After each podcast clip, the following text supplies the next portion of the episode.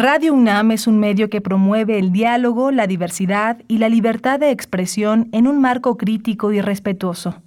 Los comentarios expresados a lo largo de su programación reflejan la opinión de quien los emite, mas no de la radiodifusora.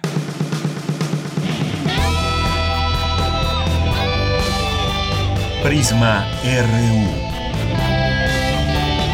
Relatamos al mundo.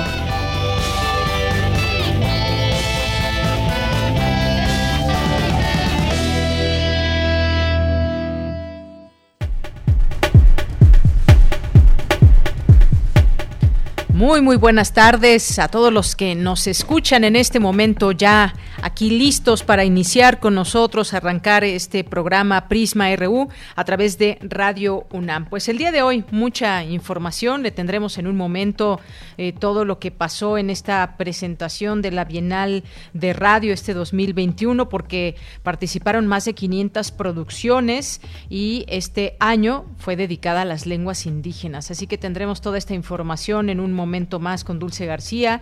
Tendremos también un análisis, una mesa de análisis sobre pues los argumentos que hay a favor o en contra de esta sección de las conferencias mañaneras los días miércoles del presidente López Obrador, quién es quién en las mentiras. Así que, pues también su opinión es importante. Vamos a, vamos a, platicar aquí con dos eh, periodistas, dos periodistas independientes, para hablar de este ejercicio que se está haciendo. Hoy fue la segunda vez en que se dieron a conocer datos en torno al periodismo que se ejerce en México y aquí intentaremos hacer un análisis sobre este tema. Vamos a tener también eh, más adelante una, una entrevista sobre eh, muchas notas han surgido, mucha información también sobre el hallazgo en Canadá de más de mil tumbas y restos de niños sin identificar en terrenos de antiguos internados indígenas. Vamos a platicar con la periodista Paloma Martínez Méndez, que trabaja allá en Canadá es periodista, productora del equipo latinoamericano de Radio Canadá Internacional. Vamos a conversar con ella sobre este tema tan escalofriante. Vamos a tener hoy, hoy miércoles, Dulce Conciencia, Sustenta, Información Universitaria. Quédese aquí con nosotros en el 96.1 de FM, en el 860 de AM, nuestras redes sociales, arroba Prisma RU, Twitter, Prisma RU en Facebook. Saludos allá en cabina, Arturo González en los controles técnicos, Rodrigo Aguilar en la producción, Denis Licea en la asistencia y aquí en el micrófono les saluda Deyanira Morán. Pues sean todos ustedes bienvenidos y damos inicio así a este informativo. Nos vamos a ir a un resumen de la información. Desde aquí, relatamos al mundo. Relatamos al mundo. Relatamos al mundo.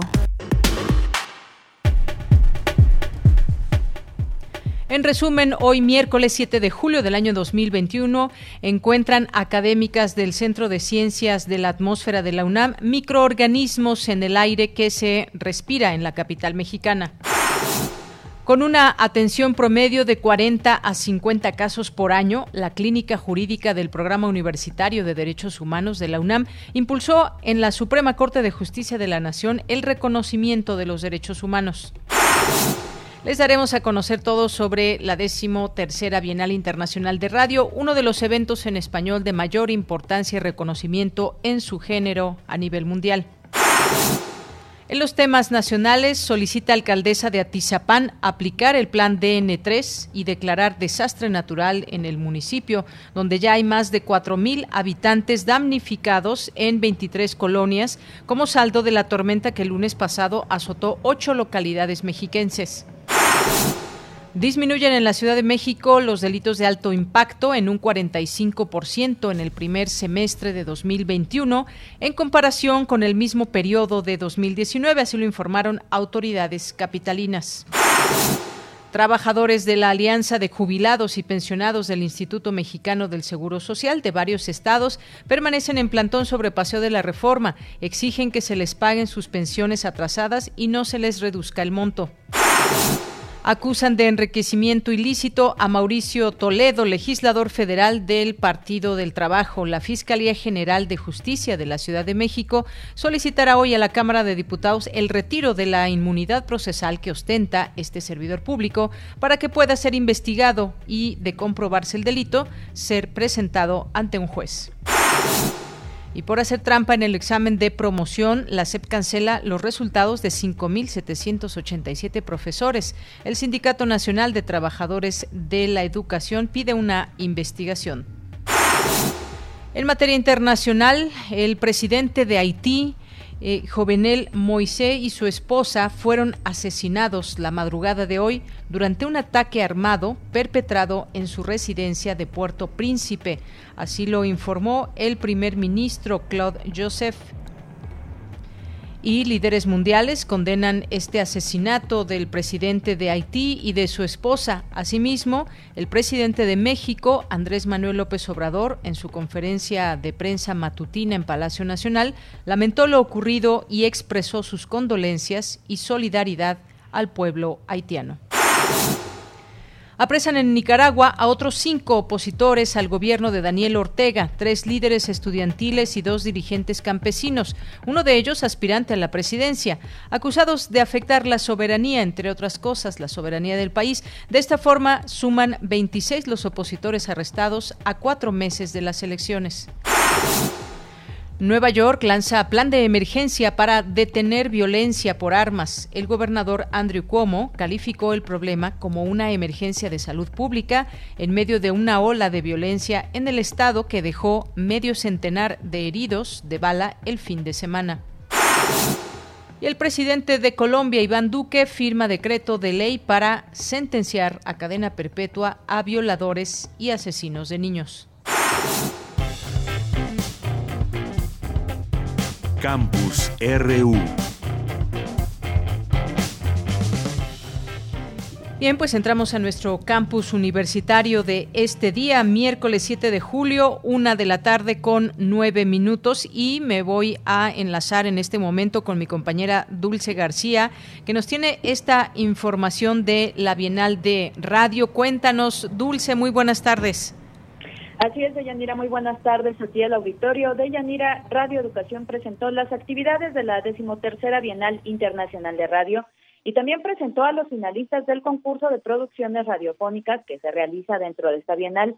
Este evento de Yanira cumple 25 años y estará este 2021 dedicado a las lenguas indígenas, la radio comunitaria indígena y el desarrollo sostenible. A lo largo de esos 25 años, la Bienal se ha distinguido por ser uno de los pocos foros latinoamericanos en el mundo en dar espacio para reconocer y estimular las producciones sonoras. Así lo destacó Gabriel Sosa Plata, director general de Radio Educación. Vamos a escuchar. ¿Cuáles son los ejes de trabajo de esta bienal? En primer lugar, el concurso de producciones radiofónicas. Se recibieron, y esta es parte importante de la nota, más de 500 trabajos de países como México, Colombia, España, Brasil, Argentina, Chile, Cuba y Panamá. Los ganadores se darán a conocer el próximo 16 de julio en la ceremonia de premiación y clausura. Y bueno, Deyanira, además de este concurso de producciones del que habló Gabriel Sosa Plata y en el que, por cierto, hay que comentar que hay finalistas de Radio UNAM la Bienal Internacional de Radio también cuenta con conversatorios entre los que se encuentran temas como la radiodifusión indígena en América Latina, multiplataformas para revitalizar las lenguas, mujeres indígenas que hacen radio, entre otros. De, de hecho, esta tarde se lleva a cabo ya el coloquio Miguel Ángel Granado Chapa, focalizado también a la pluralidad como derechos de las audiencias, con lo que son más de 100 las personas vinculadas a estos conversatorios. Escuchemos nuevamente a Gabriel Sosa Plata. De hecho, si sumamos a todos estos ponentes, estamos hablando de más de 100 personas vinculadas directamente pues en los conversatorios, los cursos talleres, el coloquio Granados Chapa y todas ellas de una enorme pues eh, em, un enorme reconocimiento, enorme experiencia. Deyanira, les recordamos que el próximo 16 de julio será cuando se den a conocer a los ganadores de esta décimo tercera Bienal Internacional de Radio y que las actividades de este evento se pueden consultar en las redes sociales de Radio Educación. Esta es la información de Yanira. Pues muchas gracias, Dulce, por esta información. Sabemos también que dentro de todos estos profesionales de la radio, los medios, la comunicación y, la cultura que se dan cita en este concurso tan importante, pues hay, hay producciones de Radio UNAM, lo cual nos da muchísimo, muchísimo gusto. Eh, que van a participar en este evento. Es un emitido, es un concurso que emite la Secretaría de Cultura Federal, es parte de esta edición de la decimotercera Bienal de Radio.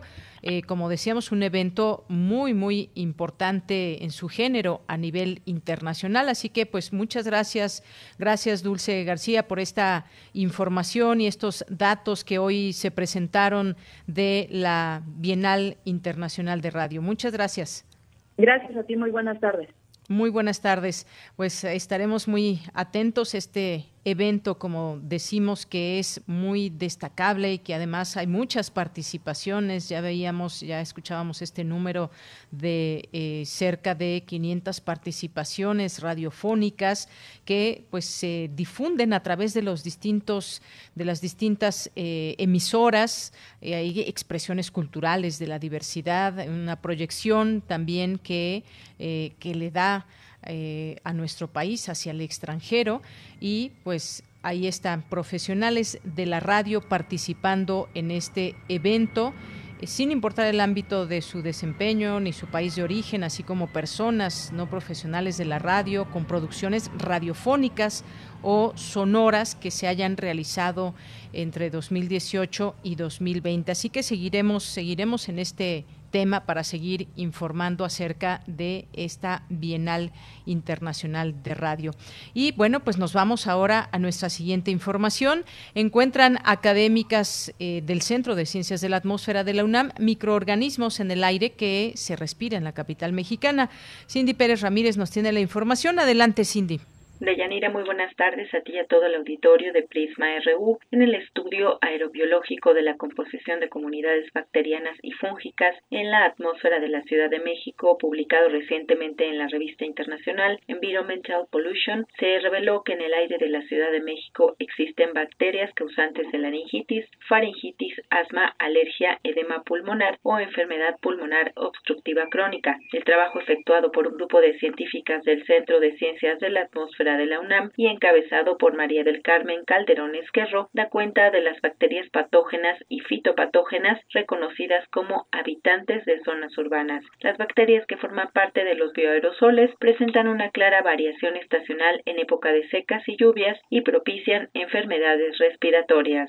La microbiota del aire, o como les solemos decir los bioaerosoles, todo lo que son las partículas de origen biológico que se encuentran suspendidas en el aire. Estas pueden ser desde organismos, que microorganismos que pueden estar vivos o muertos, algas, bacterias, este, eh, protozoarios, arqueas, o, este, o algunos agentes infecciosos como los virus. La atmósfera es un ambiente hostil, digamos, para, para los microorganismos. En este estudio utilizamos una trampa de esporas tipo Hirst, que es una, es una trampa que funciona las 24 horas, los 365 días del año. Esas partículas se emiten desde el océano o los continentes. Su distribución geográfica es local, regional y continental. Diversos fitopatógenos llegan de Europa o Asia, como la roya del cafeto que afecta y acaba con los cultivos de café. Los huracanes también traen consigo microorganismos. Como parte de la investigación, la científica y su equipo realizaron una comparación entre una zona urbana, Coyoacán, y otra semirural, Xochimilco, con cuerpos de agua y zonas de cultivo para determinar si hay diferencias locales, además de estacionales, de la microbiota presente en la atmósfera. Hay que estar conscientes de que hay muchos microorganismos en el ambiente, en el agua, en las superficies que nos pueden dañar. Aguas tratadas que llegan a, a, a utilizarse en zonas de cultivo, eso pasa mucho en Xochimilco. Entonces, bueno, pues hay que lavar muy bien la verdura, desinfectarla y demás para que no nos haga daño. O sea, nosotros hemos convivido y seguiremos conviviendo con microorganismos en el aire, solamente que hay que ser un poco más cuidadosos. De Yanira, la investigación financiada por la Dirección General de Asuntos del Personal Académico y el Programa de Apoyo a Proyectos de Investigación e Innovación Tecnológica de la UNAM continuará para determinar la microbiota de acuerdo con las condiciones meteorológicas día a día. Asimismo, en relación con los contaminantes ambientales como ozono y partículas PM10 y 2.5, toda vez que estas sirven de transporte para numerosas bacterias. Esta es la información. Muy buenas tardes. Muchas gracias. Gracias, Cindy Pérez Ramírez. Continuamos. Porque tu opinión es importante, síguenos en nuestras redes sociales, en Facebook como Prisma RU y en Twitter como arroba PrismaRU.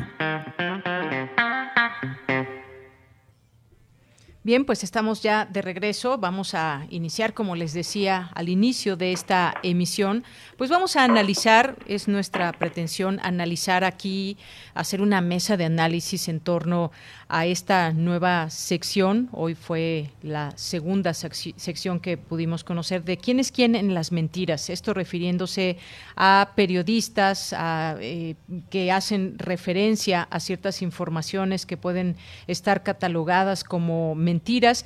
Y ha habido de esta, de esa semana, del miércoles a este miércoles, mucha información, muchas opiniones, eh, muchas críticas también en torno a este ejercicio de quién es quién en las mentiras. Hay argumentos a favor, hay argumentos en contra eh, en torno a ello.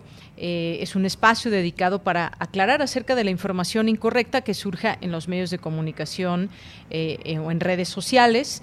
Este es un ejercicio útil o no, un ejercicio democrático, legítimo, oportuno, son algunas de las preguntas que nos podemos hacer en todo esto. Y para ello hemos invitado en este espacio que eh, queremos siempre que sea plural, que tenga estos distintos puntos eh, de vista. Hemos invitado hoy a Luis Guillermo Hernández, periodista con estudios de doctorado en comunicación, académico de la Universidad de Guadalajara, y está con nosotros hoy aquí vía telefónica. Luis Guillermo, me da mucho gusto saludarte. Muy buenas tardes. Deyanira, muy buenas tardes. Como siempre es un placer platicar contigo y con el auditorio de Prisma Universitario. Muchas gracias, Luis Guillermo. Y pues en un momento me avisan también de la producción, si ya tenemos en la línea telefónica a Julio Roa, que es reportero independiente, youtuber, eh, que también invitamos a este espacio para conversar con Luis Guillermo, conversar con nosotros y eh, para nuestro público Radio Escucha. Así que en cualquier momento ya estará listo también para que pueda ser parte de esta, de esta conversación. Aún no, tenemos algunos eh, problemas en la comunicación, pero pues vamos, vamos comenzando, Luis Guillermo, para hacer este análisis en torno a quiénes quieren las mentiras. Se comenzó con algunos datos en aquella primera ocasión, hace ocho días, en torno a una información del el periodista Raimundo Riva Palacio. Hoy eh, fue interesante, se tocaron algunos temas, se habló de un monitoreo que hace el INE a través de, a través de la UNAM y cómo fue el comportamiento de los medios de comunicación eh, sobre los partidos políticos y pues resultó en este monitoreo que hay muchas más críticas, por ejemplo, al partido Morena por sobre los demás eh, partidos. Hubo un caso también de que se expuso donde el presidente supuestamente saludó a un sicario y bueno, pues el presidente dice que no hay un ataque, una criminalización a Mexicanos Unidos contra la Corrupción. Eh, también se mencionó el día de hoy. No es un ataque, sino simplemente, simplemente señalar de dónde viene el dinero con el que funciona esta organización. Pues, ¿qué te parece en principio, Luis Guillermo, este ejercicio, esta sección que se hace desde la mañanera los días miércoles?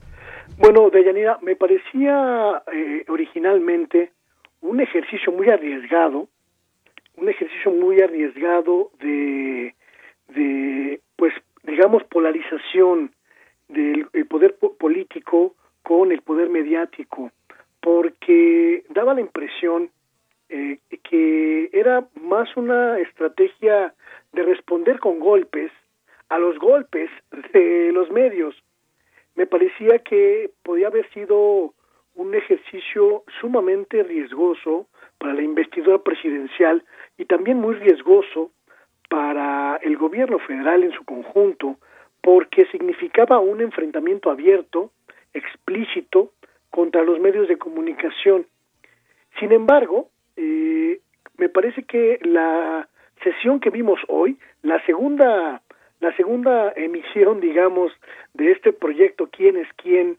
en, en, en las mentiras de los medios, retoma una buena, una buena eh, cantidad de sugerencias que la semana pasada se emitieron en una audiencia pública que se desarrolló eh, con intermediación de la Comisión Interamericana de Derechos Humanos y pues diferentes organismos protectores de periodistas y de comunicadores en México, en el que se enfatizaba la necesidad de que fuese un ejercicio que expusiera eh, pues eh, de manera lo más objetiva posible con, con datos con datos objetivos eh, la situación de los medios. Y me parece que la presentación de hoy en la que en la que la propia la propia presentadora pues eh, eh, digamos omite su valoración personal sobre el asunto de los medios y se limita a presentar los datos que además son datos muy contundentes sobre la parcialidad sobre eh, la, la tendencia de la gran mayoría de los medios corporativos me parece que cumple más el objetivo que originalmente estaba, estaba, estaba planteado. Me parece que el gobierno eh, puede eh, hacer una crítica de los medios siempre que se base en razones objetivas y sobre todo que no transgreda los límites de la libertad de expresión y la libertad de información, que es un derecho de todos los ciudadanos y las ciudadanas y que está consagrado en la constitución política de Yanira. Así es, derecho a la información. Entonces, bueno, desde tu punto de vista, este análisis cumple con el objetivo, pese a que había pues una, un ambiente de saber, a ver, qué, qué puede pasar, será una confrontación, cómo va a ser esta, esta sección. Luis Guillermo, me informan también ya que está eh, Julio Cerroa, reportero independiente, youtuber, está ya también en la línea telefónica y pues le doy la bienvenida. En principio, Julio, ¿cómo estás? Bienvenido, buenas tardes. Gracias, doña, eh, Saludos también a Guillermo. Eh, Julio, pues yo te preguntaría eh, de este ejercicio que se hace los miércoles de quienes quieren las mentiras, ¿cuál es tu punto de vista sobre este tema y lo que hemos visto hasta hoy, que van dos secciones, la del miércoles pasado, la de este? ¿Qué, qué opinas al respecto? Eh, el ejercicio se me hace muy interesante, creo que es positivo. lo mejor sin embargo, yo creo que debe haber cambios eh, de manera inmediata, no solo en la persona que encabeza esta sección, sino también en el formato. Y me refiero a García Vinci, la encargada de esta sección, eh, que creo que no es la persona ideal, eh, por dos razones. Una, eh, por su pasado, por su biografía, y aquí no quiero sonar a tanto, el espante, pero revisé su biografía, sus tweets, hay una serie de tweets muy ofensivos, eh, muy vulgares, y creo que en las primeras ligas, y he considerado la mañanera, no se puede permitir a alguien eh, con este pasado, o, y no ha habido una disculpa de ella, porque sí, fue hace cinco años, diez años, me disculpo por este lenguaje tan vulgar. Y dos, creo que no tiene eh, la experiencia, el profesionalismo. Eh, yo, a mí me gustaría ver más ahí a Genaro y a mí, que tiene mucho más experiencia siguiendo los medios, y creo que sería mucho más positivo eh, eh, y en un formato donde el presidente no esté. Es decir, eh, algo similar a las conferencias de salud, de economía, donde esté a un lado totalmente el presidente y sea enfocado solamente la eh, presentadora, presentador de esta sección. ¿Cuál es, a ver, te pregunto brevemente, cuál es este este pasado que, que te refieres a, de esta eh, persona, de esta periodista? No, sé si puedo decir en radio, eh, eh, en los es un, muchos, muchos. Yo pensé que era falso de un reporte y a, su cuenta, que es eh, Y por ejemplo, te doy uno, y no sé si se puede decir en radio, pero dice, hoy bueno, espero que si son... palabras a... ver. Eh, dice, hoy hice mierda con unas cuantas palabras a una gorda asquerosa que trató de insultarme. No me arrepiento. Y así, en ese tono, hay muchos eh, tweets de ella, eh, una fijación en decir fea, gorda, no se me preocupa que dice, eh, todos aquellos que se burlan del acento de AMLO solo denotan ignorancia. A ustedes quienes dicen de su suelto de poblanos, tender, y así, e, es este tipo de tweets. Cometemos errores, todos hemos en alguna ocasión eh, dicho tal vez de pero en las primeras líneas, en la mañanera, creo que si uno va a criticar y poner en tela de juicio lo que dicen otros eh, periodistas, se a una persona mucho más mayor calificada y si ella reconoce, sí, esto fue en el pasado, me pido disculpas por estos tweets que fueron tontos, pues a lo mejor puede continuar. Pero además, creo que no es la persona con la experiencia eh, en el ramo de seguir eh, los medios de comunicación, como en el caso de Genaro Viñani, pues seguro hay más personas. Bien. Eh, gracias, Julio, gracias por, eh, por este primer comentario. A mí me gustaría eh, que escucháramos en este, en este momento eh, hace ocho días que surgió esta, esta mm, sección. Pedro Vaca, relator especial para la libertad de expresión de la Comisión Interamericana de Derechos Humanos, pidió al gobierno reconsiderar eh, el, espacio de quienes quieren las mentiras, pues dice puede estar afectando las garantías para un debate libre e informado del señalamiento público. Si les parece bien, vamos a escucharlo y seguimos en esta conversación. Ahora, frente a, las mañaneras y un poco la centralidad que el Estado le ha dado dentro de la estrategia de comunicación gubernamental, yo quisiera también sugerir una, una diferenciación. Una cosa es cómo el Estado lo define, ¿no? Que aquí pudimos escuchar que eh, eh, son propósitos nobles, ¿no? Eh, y otra cosa es el impacto que usted pueda tener en el, en el debate público. Yo sí quisiera invitarles a todos, a todas, a, ponernos en el lugar de una persona que es señalada por lo que ha dicho, con nombre y apellido, con, con una posición crítica, no sé, como el, el Pinocho de la semana hablando de algo que ocurrió el, el, el, día de ayer. ¿Y esto qué impacto puede tener en su libertad de expresión futura? En las condiciones para expresarse sobre asuntos de interés público. Creo que eso es una pregunta que, es central porque no estamos hablando de un espacio más, estamos hablando de un espacio oficial, de un espacio que está revestido por la máxima autoridad del Estado Bien, pues esas fueron sus palabras en torno a este, a este tema. Continuando con esta conversación, con este, este análisis, eh, yo preguntaría ahora a ti, Luis Guillermo, a, a ti, Julio Roa, en torno a pues sabemos que el periodismo se vale de distintas, eh, distintas formas de, de, hacer periodismo. Se vale la opinión, se vale la crónica, se vale la nota informativa, es decir, hay distintos elementos a través de los cuales podemos informar como, como periodistas.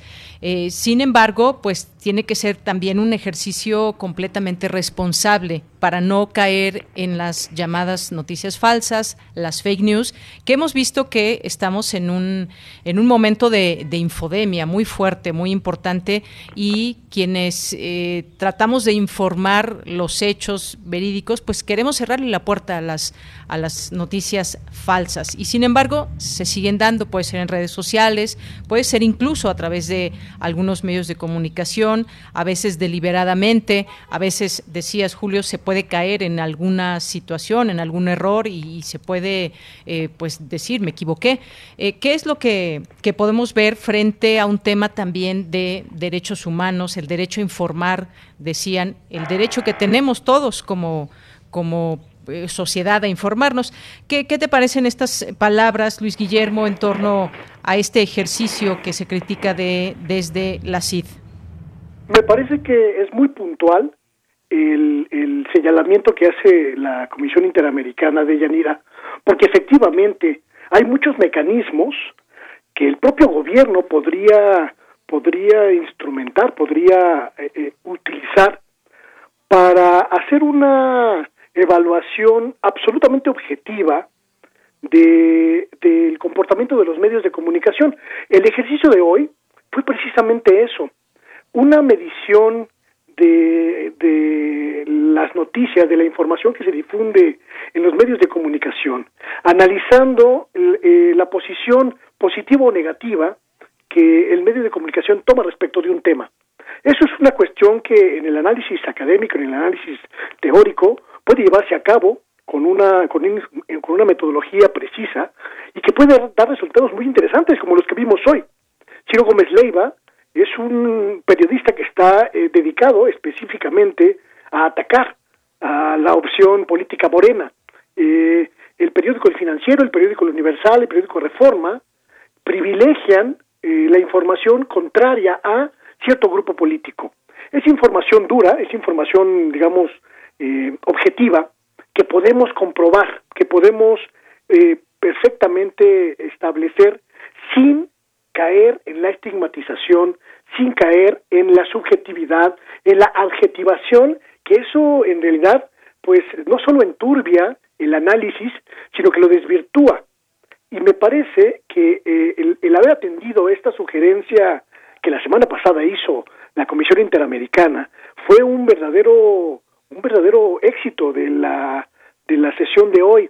El problema, me parece a mí, es eh, la inexperiencia, como coincido con Julio, la inexperiencia de eh, la persona que encabeza el ejercicio, porque hoy, hoy tuve oportunidad de Yanira de estar en la conferencia mañanera y lo que vi fue una absoluta dependencia de, de esta de esta de esta mujer hacia los señalamientos de Jesús Ramírez Cuevas, es decir, todo el tiempo lo volteaba a ver, todo el tiempo le preguntaba, todo el tiempo volteaba a recibir indicaciones de él, Ana, Ana Elizabeth García Vilchis, y pues verdaderamente me pareció absurdo tener ahí pues a una persona que iba a leer.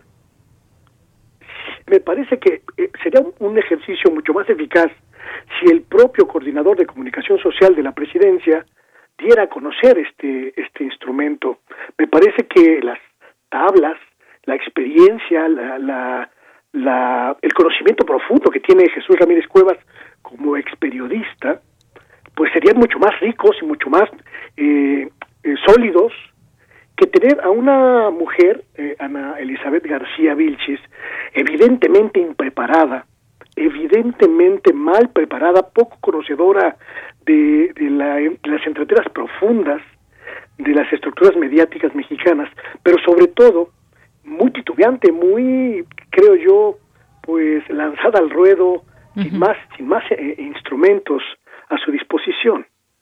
Bien, pues muchas gracias por este comentario, Luis Guillermo. Creo que ambos coinciden en este tema de que Ana Elizabeth García Vilchis no es la persona idónea para estar al frente de estas, eh, e-, este tema de exponer quienes quieren las mentiras, de exponer quienes están, eh, quienes están eh, llevando a cabo un ejercicio periodístico con, eh, con errores desde el punto de vista de la tribuna presidencial. Y justamente eso, es, es ese lugar, nos seguimos preguntando, es ese lugar desde donde se puede y se debe señalar este tipo de, de situaciones en torno a periodistas que estarían cayendo en alguna noticia imprecisa o falsa.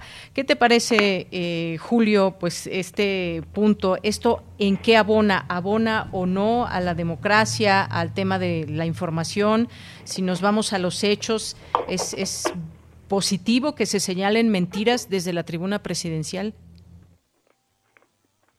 Eh, creo que sí es positivo, insisto, y las válidas, las críticas son muy válidas, eh, pero México, creo que, no sé si sea endémico la situación del periodismo en México, pero es muy claro que hay una campaña abierta de difundir mentiras y muchos hacen énfasis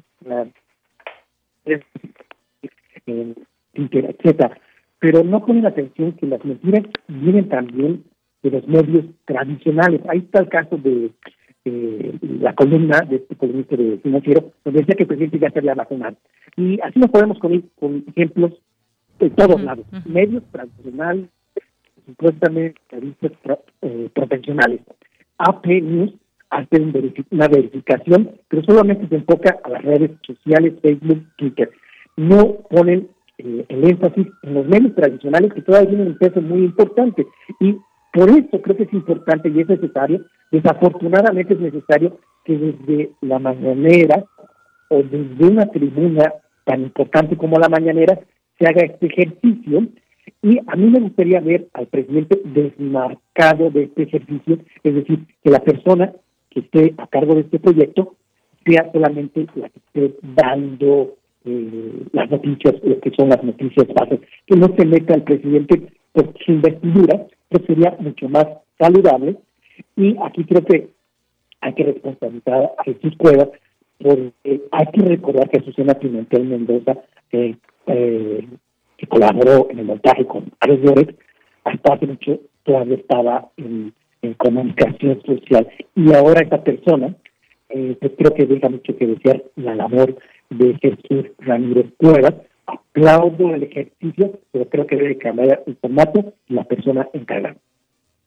Bien, pues muchas gracias eh, por eso. Vamos a escuchar, eh, les pido que escuchemos juntos lo que dijo hoy el presidente por la mañana haciendo referencia a este monitoreo. Vamos a escucharlo. ¿Cuándo se había visto esto? Nunca. Yo creo que desde los tiempos de Madero. Es un informe del INE, un monitoreo, es decir, una revisión, eso es un monitoreo de el contenido de las noticias. Ese trabajo lo llevó a cabo la UNAM. Es un documento oficial del INE sobre las pasadas elecciones. El comportamiento de medios de información convencionales solo en la Ciudad de México. Bien, pues eso fue lo que dijo por, eh, por la mañana. Solo en la Ciudad de México, este análisis que hace de, se hace de los medios, decías, eh, Julio, pues hay una campaña clara y aquí están, ahí están los números. Hay cosas que no podemos, no podemos negar, vaya, hay este, digamos, insistente ataque al partido al que pertenece el presidente, al menos así se vio durante este proceso electoral. Ahí creo que no hay, no hay nada que desmentir, es, es un hecho, es un monitoreo que hace eh, que hace el INE, que participa también la, UNAM. Y bueno, en ese sentido, eh, lo que a él le molesta por lo, lo, que se ve, lo que deja expresar, es que los medios de, de comunicación pues no sean objetivos. Se ha preguntado cuál es la objetividad tiene que ser o, cómo se debe regir este ejercicio periodístico de todos los días, porque todos los días estamos informando desde distintas tribunas, desde YouTube, desde redes sociales, desde la radio, desde la prensa escrita, desde la televisión. Eh, ¿Cómo debería regirse ese periodismo hoy en nuestros, en nuestros días? Pensando en la gente, más allá de el tema eh, político, que sin duda siempre es importante, hay intereses por parte de las empresas, pero pensemos un poco en ese periodismo que queremos defender y que los ciudadanos siempre están ávidos de querer escuchar. Eh, pues lo que lo que realmente es. No sé quién se fue, si Luis Guillermo o Julio Roa. Luis Guillermo, ¿estás ahí? Sí, aquí estoy. Bueno, pues yo te pediría, vamos a recuperar la comunicación con Julio, te pediría un comentario en torno a esto, cómo defender ese periodismo que todos quisiéramos que pues fuera mucho más transparente. Creo que siempre puede haber esas líneas eh, editoriales que muchas veces pues sabemos podemos distinguir qué periódicos están eh, pues en contra de la 4T o que simpatizan con la 4T pero estamos hablando de periodismo también Guillermo.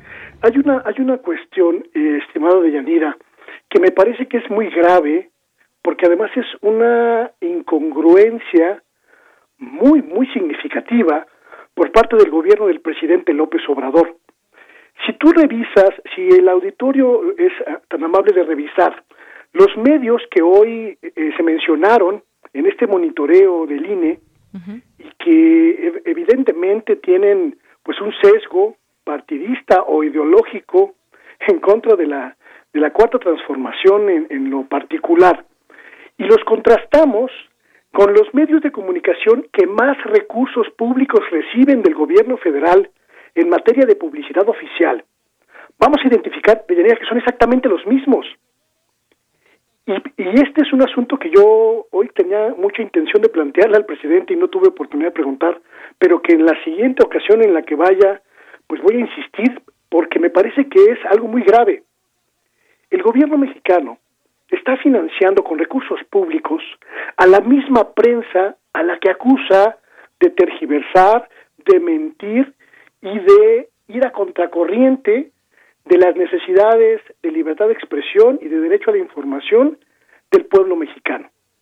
Es decir, está financiándose con recursos públicos a empresas que deliberadamente mienten, que deliberadamente tergiversan la información y que además constituyen el núcleo informativo pues más, más deteriorado de nuestro país.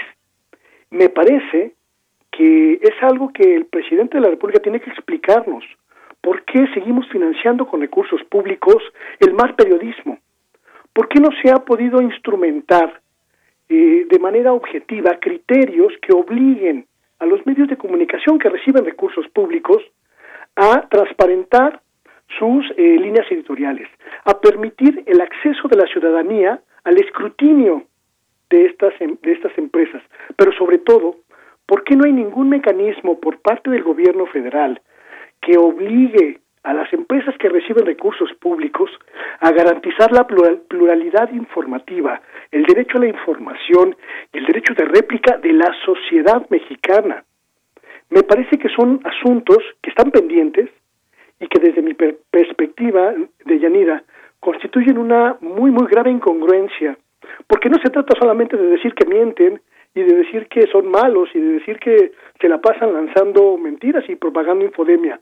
No, Además, los financiamos con recursos públicos, recursos que muy bien podrían dirigirse hacia los medios públicos, hacia las radios comunitarias, por ejemplo, que sobreviven pues casi de milagro y que prestan un servicio social realmente fundamental en el país.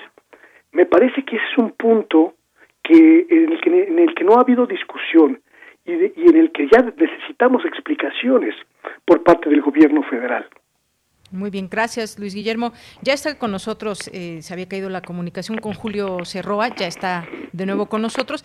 Eh, te pregunto, Julio, ¿qué, está pasando en este momento, en este sexenio respecto al periodismo? Porque hay un, un cisma también que estamos viendo luego de que, de que muchas empresas, eh, ya sea radiofónicas, ya sea páginas de internet y más, pues no, no reciben ese dinero casi de manera directa que recibían. ¿Qué está pasando? Y si esto es parte de esos reacomodos, ya decía eh, Luis Guillermo, bueno, pues también debe haber esa, esa transparencia. Eh, ¿Qué opinas al respecto de lo que está pasando en este momento en torno al periodismo, viendo todo este escenario? Eh, si me permites, doña rápidamente decir sobre el sí, sí sobre esta inequidad. Imagínate, si el INE lo dice, eh, yo me atrevería a decir que todavía es mucho más eh, profundo. Más tendencioso. El balance. Sí, mucho más. Yo me, porque más que no contiene el INE, pero pues tengo mis reservas. Y, caso, eh, para contar tu pregunta, el caso de Ciro Gómez apenas en la elección pasada presentó encuestas nuevamente. Lo Julio.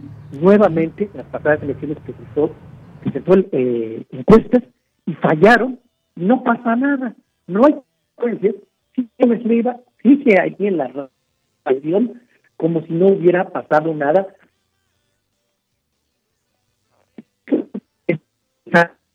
No, hay de otra. El gobierno no tiene de otra más que hacer este ejercicio de desmentir a esos periodistas. En el caso de los dineros, hay que hacer énfasis que la reducción eh, en comparación 2020-2018 con el último año de Peña Nieto, la reducción es drástica. 8 mil millones, cifras preliminares del 2020, menos, 8 mil millones de pesos menos gastados en publicidad oficial en comparación con los 10 mil millones de pesos que gastó Peña en el último año. Es una cantidad bárbara. Obviamente, no hay que ser genios, pues los medios, los dueños de los medios, los periodistas que recibían millones, pues lógica están muy molestos. Julio, esta parte última no te escuchamos. Están muy molestos, nos dices. Están muy molestos porque imagínate, recibían muchísimo dinero. En un año de 8 mil millones de pesos, 2020. Estoy hablando de 2020. Imagínate cuánto dejaron de percibir. imagínate a los Dóriga, a los Iros, a los Pablo Iriar, a Lancha, cómo viven. Tienen una, un estilo de vida diferente al promedio mexicano. Ya no les llega ese dinero. Obviamente reaccionan y su, su tirada, pues es que regrese ya sea el PRI o el PAN, no les importa, pues para regresar a esa época donde se tiraba el dinero a través de la publicidad oficial. Eh, yo no estoy a favor de este gasto, para mí debe eliminarse y como dice Luis Guillermo, pues meterle más dinero a los medios públicos, eh, a la radio pública, a la televisión pública, al internet. Eh, creo que todos, como Televisa, Azteca, Imagen, la misma jornada, quieren seguir haciendo periodismo, ciencia, no de los Bien, Julio, creo que ya acabaste, tenemos un poquito de dificultad en escucharte, pero pues queda muy bien planteado esto que, nos comentas de la publicidad oficial, eh, la propuesta que puede ser una propuesta interesante de pues tener más recursos para los medios públicos. Sabemos que muchas veces los medios públicos eh, trabajan de verdad muy austeramente, no en este sexenio, sino desde, desde mucho tiempo atrás, y en cambio hay otros medios a los que se les ha hecho llegar una serie de contratos a través de la publicidad oficial, así llamada, pero algunos de plano, pues sí, prácticamente pues recibieron casi directamente o a través de sus páginas, porque es decir, yo no recibí dinero, a mí nadie me regala nada, yo aquí tengo, yo aquí tengo mi empresa y demás, pero bueno, eh, se, sabe, pues hay libros y se ha documentado y hay notas periodísticas en torno a cómo ha sido este dinero que además, pues cada vez subía más en los sexenios del PRI y del PAN, hacia hacia los medios de comunicación.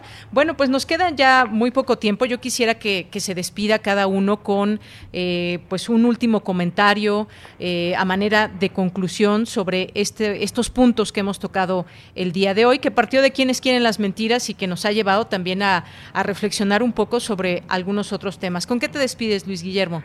Me parece, Deyanira, que lo más importante de todo este de todo este asunto de quiénes quieren las mentiras y de la relación del gobierno con los medios es que estamos discutiendo por primera vez en décadas el estado de nuestros medios de comunicación. Y eso, eso no puede tener más que noticias buenas para la sociedad mexicana.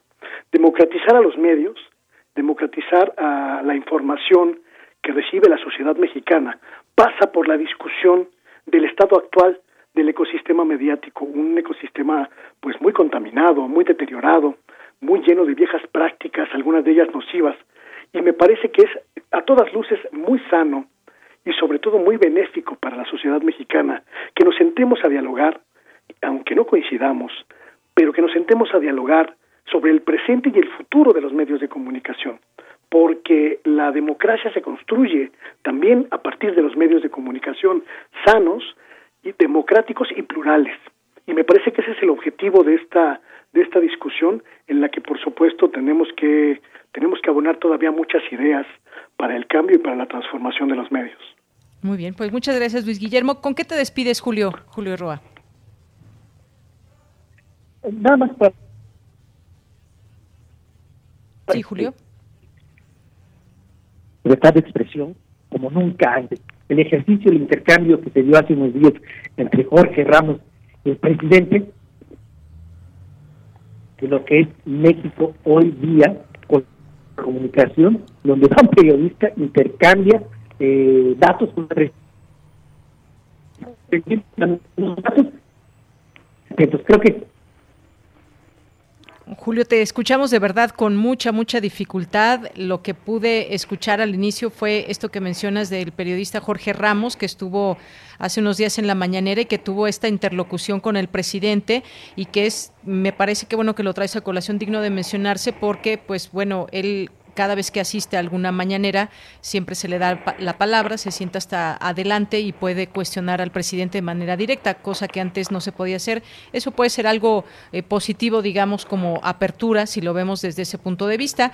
Ya el tema de los datos que dan unos y, otros, pues eso también puede ser un tema para, para señalar. A ver si te podemos escuchar en este último comentario, Julio.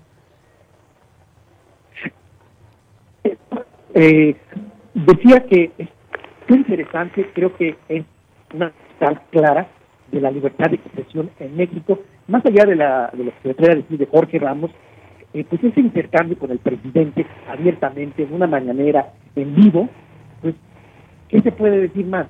Hay libertad de expresión en México como nunca antes la había. Nunca antes un presidente había sido eh, en vivo, presionado, un periodista penible y lo aplaudo. Bien. Julio, pues muchas gracias, muchas gracias. Te alcanzamos a escuchar con, con bastante dificultad.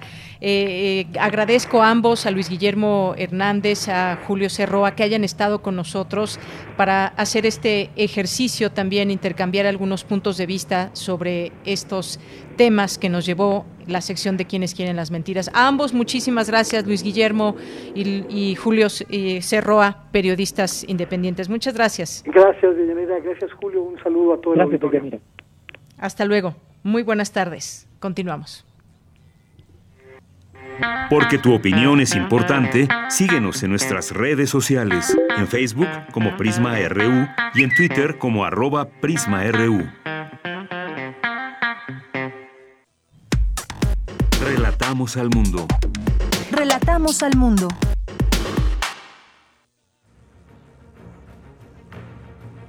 Soy Pedro Ángel Palou. Llevo más de 30 años estudiando la historia de nuestro país y de una cosa estoy seguro. Nada, absolutamente nada sería como es hoy si México no hubiese sido conquistado por los españoles. La caída de Tenochtitlán es uno de los episodios de la historia más importantes, no solo de nuestro país, sino del mundo entero. En este podcast te voy a contar lo que no sabías sobre la caída, Moctezuma y sus dudas, la sociedad mexicana y su apoyo a los españoles, la falsa victoria de la Noche Triste y cómo el gobierno se transformó para dar vida al México de hoy. ¿Te gusta la historia? Entonces conócela como nunca antes la habías vivido. Escucha La Caída, La Caída. Historia de una sociedad derrotada. Esta es una producción original de Himalaya. Descarga la app. Bien, pues este es el tráiler de La caída de Tenochtitlán, que es un podcast que eh, Pedro Ángel Paló ha hecho y que pues ahora también a través de podcast, que es una manera también muy, eh, muy viva de escuchar a quienes conocen, en este caso de la historia, pues nos puedan, nos puedan dar esa oportunidad de escuchar también eh, pues a través de estos podcasts, en este caso la caída de Tenochtitlán a manos de los españoles. En un momento estaremos haciendo contacto con Pedro Ángel Paló, eh, que nos va a tomar esta llamada para invitarnos, para invitarnos de viva voz a este, a esta escucha, esta sintonía de este, de este podcast. Como sabemos, él es escritor, es ensayista y ha estudiado durante muchísimos años también la historia y queremos que él mismo nos invite a escuchar este podcast y ya está con nosotros vía telefónica Pedro Ángel Paló, escritor, ensayista. ¿Cómo estás, Pedro? Muy buenas tardes. Buenas tardes, Deyanira. Un gusto estar de nuevo contigo y con tu audiencia. Muchas gracias, gracias Pedro. Pues ya escuchamos el tráiler de este podcast, pero me gustaría que nos platicaras tú un poco más cómo, pues cómo surge esta idea, qué podemos escuchar, porque además mm, eh, esta lectura con toda la producción, pues nos da oportunidad de, eh, revivir, digamos, eh, momentos importantes de la historia. Cuéntanos. Gracias. realmente fue un proyecto para mí muy interesante porque se trata de otro tipo de público, de otro formato pensar en el podcast, que como tú sabes muy bien, eh, tiene muchas similitudes con la radio hablada, llega a otro tipo de audiencia, es muy inmediato. Eh, y julio y agosto nos parecía eh, que se iban a ser meses sumamente interesantes para reflexionar con seriedad sobre la llamada caída de Tenochtitlán, para desmantelar mitos, muchos de ellos demasiado y, metidos en nuestra conciencia desde la escuela primaria, repetidos por los frailes, eh, por ejemplo, la superioridad militar de los españoles, por ejemplo, eh, el sacrificio humano, por ejemplo, el papel de la Malinche y el de Moctezuma como una especie de timorato.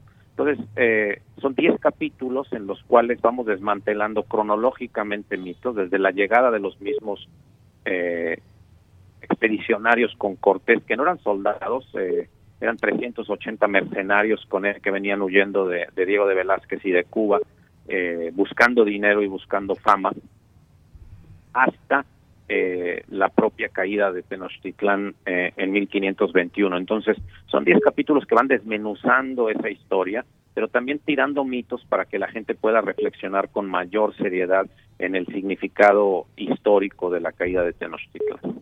Efectivamente, esta parte histórica y la manera en cómo podemos también retomarlo. Esta es una, una manera, otra manera también de conocer los hechos del, del pasado. Muchas veces, pues a través de los libros, a través de lecturas, podemos eh, conocer, podemos eh, saber de ciertos hechos, contrastar también estas eh, informaciones. Hay mucho que se ha escrito. Tú eres un estudioso de todo esto y además, bueno, pues un, un escritor también que ha escrito muchos libros y muchos que tienen que ver con, con historia y que precisamente ahora a través de este tipo de escucha pues se puede incluso ampliar públicos. Eso es algo que, que, me parece también importante de mencionar porque pues esa escucha, ya decía yo, con todas estas eh, producciones que se pueden escuchar, pues nos da también otra posibilidad, Pedro.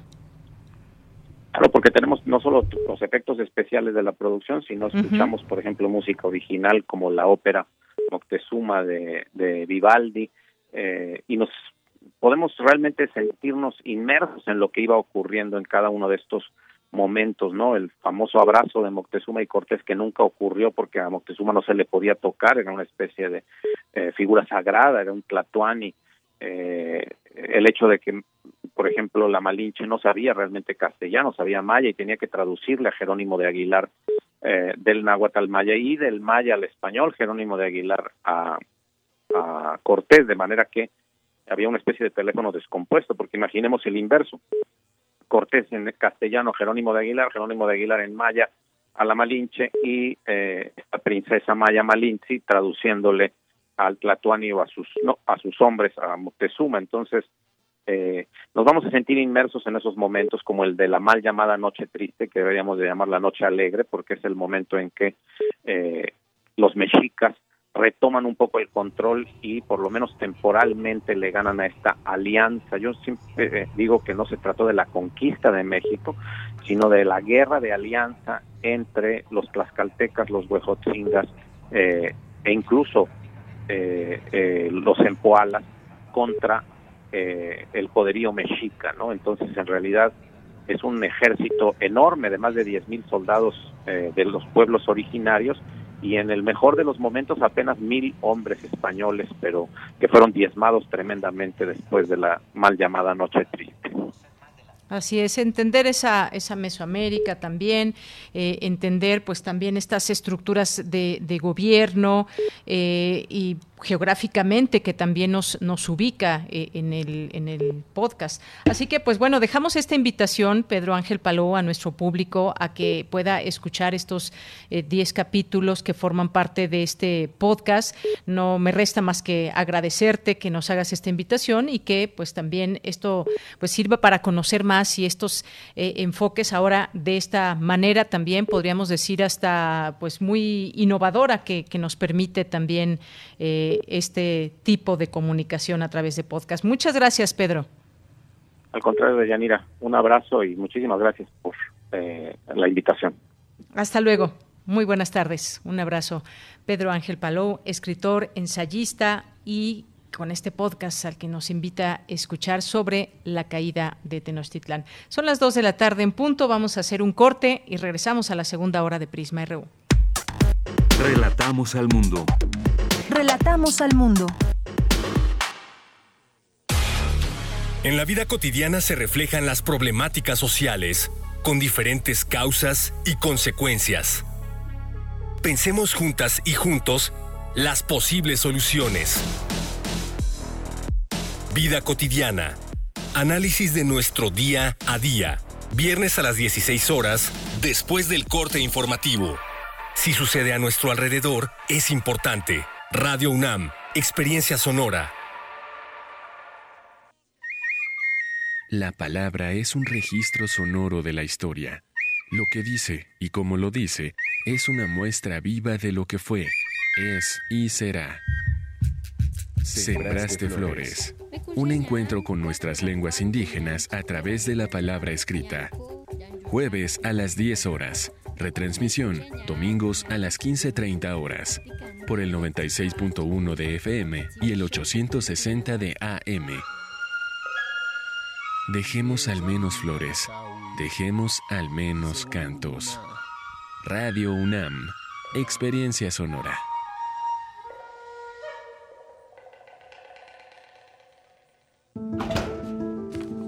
Esto es violencia política en razón de género. Estás exagerando. Estas cosas pasan desde siempre. ¿Violencia política? No sé. Mejor que te guíen quienes saben.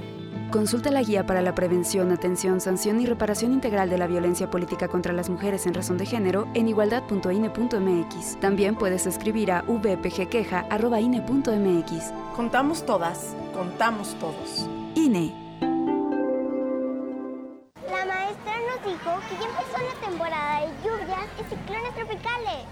También que puede haber inundaciones, tormentas y hasta huracanes. Podemos enfrentar riesgos a la infraestructura y a nuestra seguridad. Recuerda tener una mochila de emergencia con tus documentos personales, atender las indicaciones de las autoridades y no cruzar ríos ni cuerpos de agua. Infórmate sobre las condiciones meteorológicas. Con agua y el Servicio Meteorológico Nacional te informan por tu seguridad. Con agua. Gobierno de México.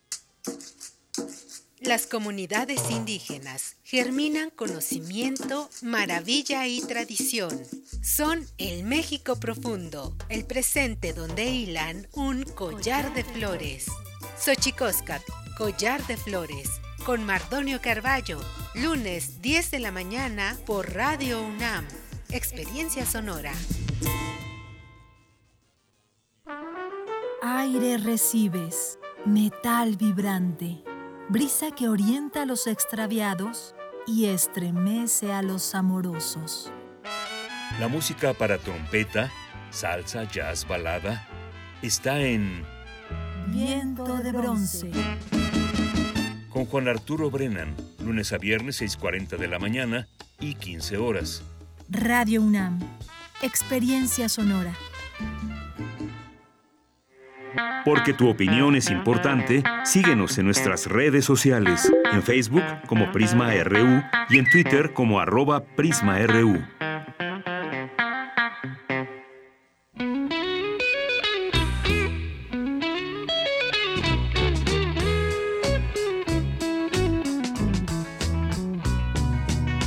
I'd like to be under the sea in an octopus's garden in the shade. He'd let us in, knows where we've been in his octopus's garden in the shade.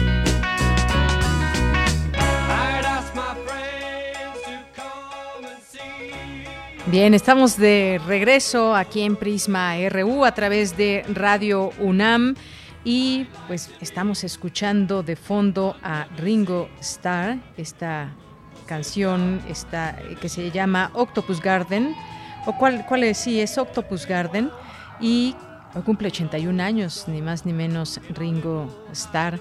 Para muchos, pues no fue o no ha sido, no ha sido valorado como se debe. ¿Ustedes qué piensan? ¿Les gusta, les gusta el trabajo musical de Ringo Starr?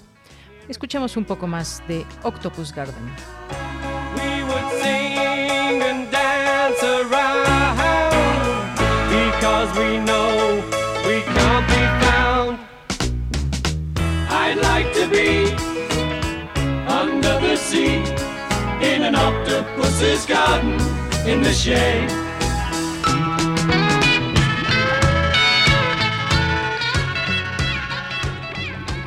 Bien, pues ahora vamos con los saludos a las personas que en redes sociales están presentes y nos hacen llegar sus comentarios. Gracias también y un saludo a todas las personas que no están aquí presentes en redes sociales, pero que sí están presentes en esta sintonía a través de Radio UNAM 860 de AM o 96.1 de FM y en www.radio.unam.mx. Pues con esa musiquita de fondo nos vamos a saludarlos a las redes sociales. Armando Morales nos dice, a ver, Armando, opino que es necesario, que no es necesario calificar aquella noche de 30 de junio y 1 de julio de 1520 como triste o alegre. Dejemos que la audiencia formemos nuestro propio criterio. Esto con respecto al tema de la caída de Tenochtitlán, de esta eh, breve plática que sostuvimos con Pedro Ángel Palo. Muchas gracias Armando.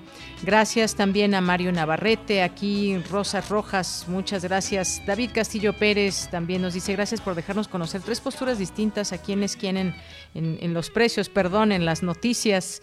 Y feliz cumpleaños a uno de los mejores bateristas de la historia. Gracias, David.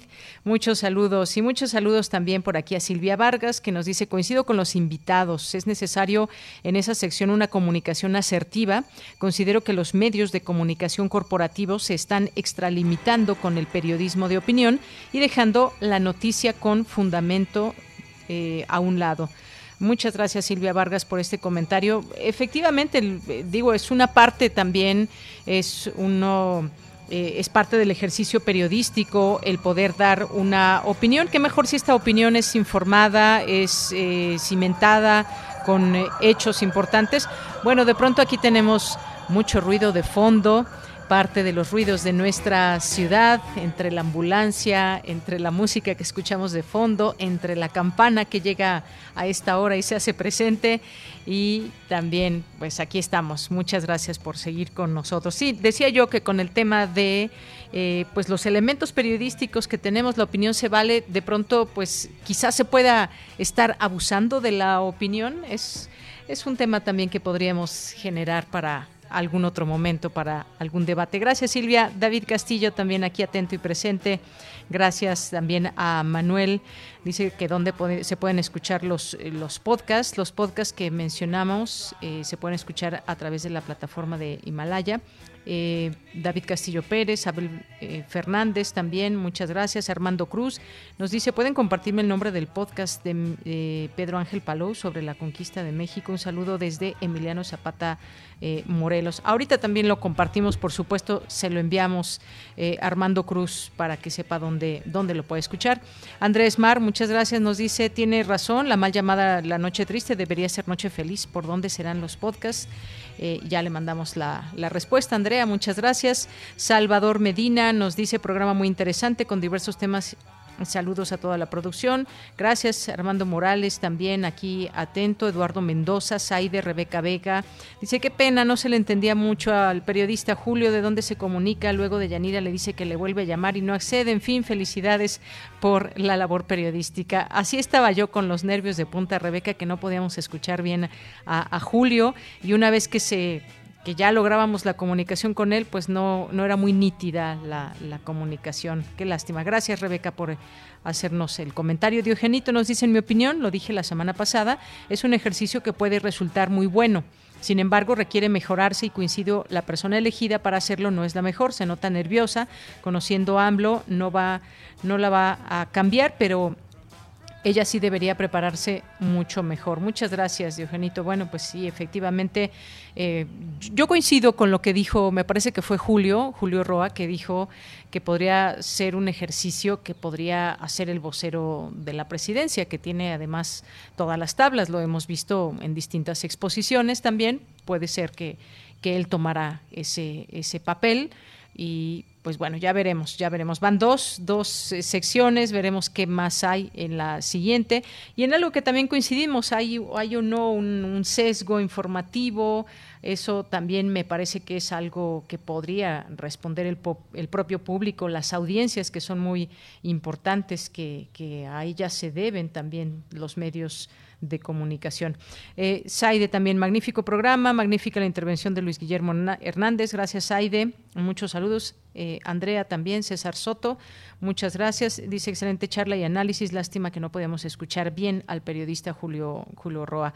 Aurelio García también dice excelente iniciativa del gobierno de AMLO. Ya basta de mentiras de Latinos y Televisa. Lot también eh, no se entiende muy bien la comunicación con la entrevista. Sí, algo que, que notamos y por más que le volvimos a llamar, se seguía escuchando bastante deficiente la calidad de la escucha. Eh, Carmen Valencia, Diana, muchas gracias también. Alma Rosa Luna, Eh, excelente conducción, gracias, eh, estimada Deyanira, gracias por las preguntas. Gracias, Alma Rosa Luna, le mandamos muchos saludos. Carlos Yautotli también, modestamente, Teucro del Amonio. Jean-François Charrier también, Información del Mundo, Actualidad Universitaria, David Castillo Pérez también, muchas gracias. Abel, Fred Calardo, muchas gracias. Eh, Guerrero, Rebeca, muchas gracias. Dayana, eh, Fernán, Alchin, eh, Manuel, muchas gracias a todos ustedes que nos están escribiendo a través de nuestras redes sociales. Lil, Morado en este momento nos escribe, excelente entrevista, lástima que no se alcanzaba a escuchar muy bien, gracias también. Y bueno, aquí tenemos ya el, el tweet que, que nos envían donde pueden escuchar el podcast de Pedro Ángel Palou con respecto a la caída de Tenochtitlán. Ahí está ya en nuestras redes sociales. Y pues nos vamos a la información mm, con una con una atención promedio de 40 a 50 casos por año. La Clínica Jurídica del Programa Universitario de Derechos Humanos de la UNAM impulsó en la Suprema Corte de Justicia de la Nación el reconocimiento de los derechos humanos. La información con Cindy Pérez. ¿Qué tal, Yanira? Te mando un saludo a ti y a todo el auditorio de Prisma RU. Lourdes Sariñán Martínez, jefa de la Clínica Jurídica del Programa Universitario de Derechos Humanos de la UNAM, dijo que se trata de un trabajo multidisciplinario de formación profesional donde alumnos de Derecho, Psicología, Trabajo Social, Comunicación, Sociología y Antropología vinculan la teoría con la práctica y se busca incidir en la integración real de estas garantías fundamentales en el país y es que con una atención promedio de 40 a 50 casos por año, la clínica jurídica impulsó en la Suprema Corte de Justicia de la Nación el reconocimiento de los derechos humanos de personas con discapacidad, mujeres afectadas por violencia de género, niños y niñas en situaciones vulnerables y personas migrantes. Es un espacio en donde las y los estudiantes, eh, a partir de todo el bagaje teórico que, ya tienen, eh, llevan a cabo eh, los casos prácticos de la clínica a través de asesorías al público, también a través de talleres que llevamos con ellos y con ellas y conversatorios con las familias de las personas que atendemos.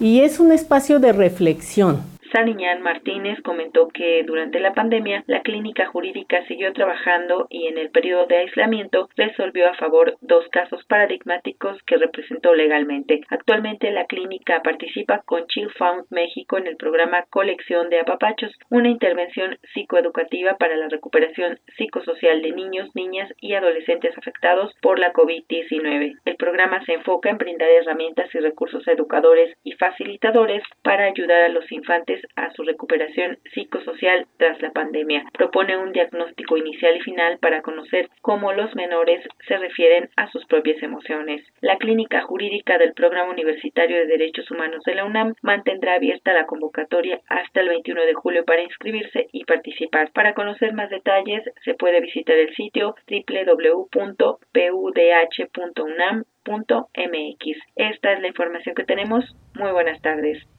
Gracias, Cindy. Nos vamos ahora a la sección de sustenta. Aseguran investigadores universitarios que sin las abejas podríamos tener desabasto de alimentos. De ellas depende el 80% de los cultivos. Hoy en Sustenta, nuestro compañero Daniel Olivares nos explica la importancia de las abejas. Adelante.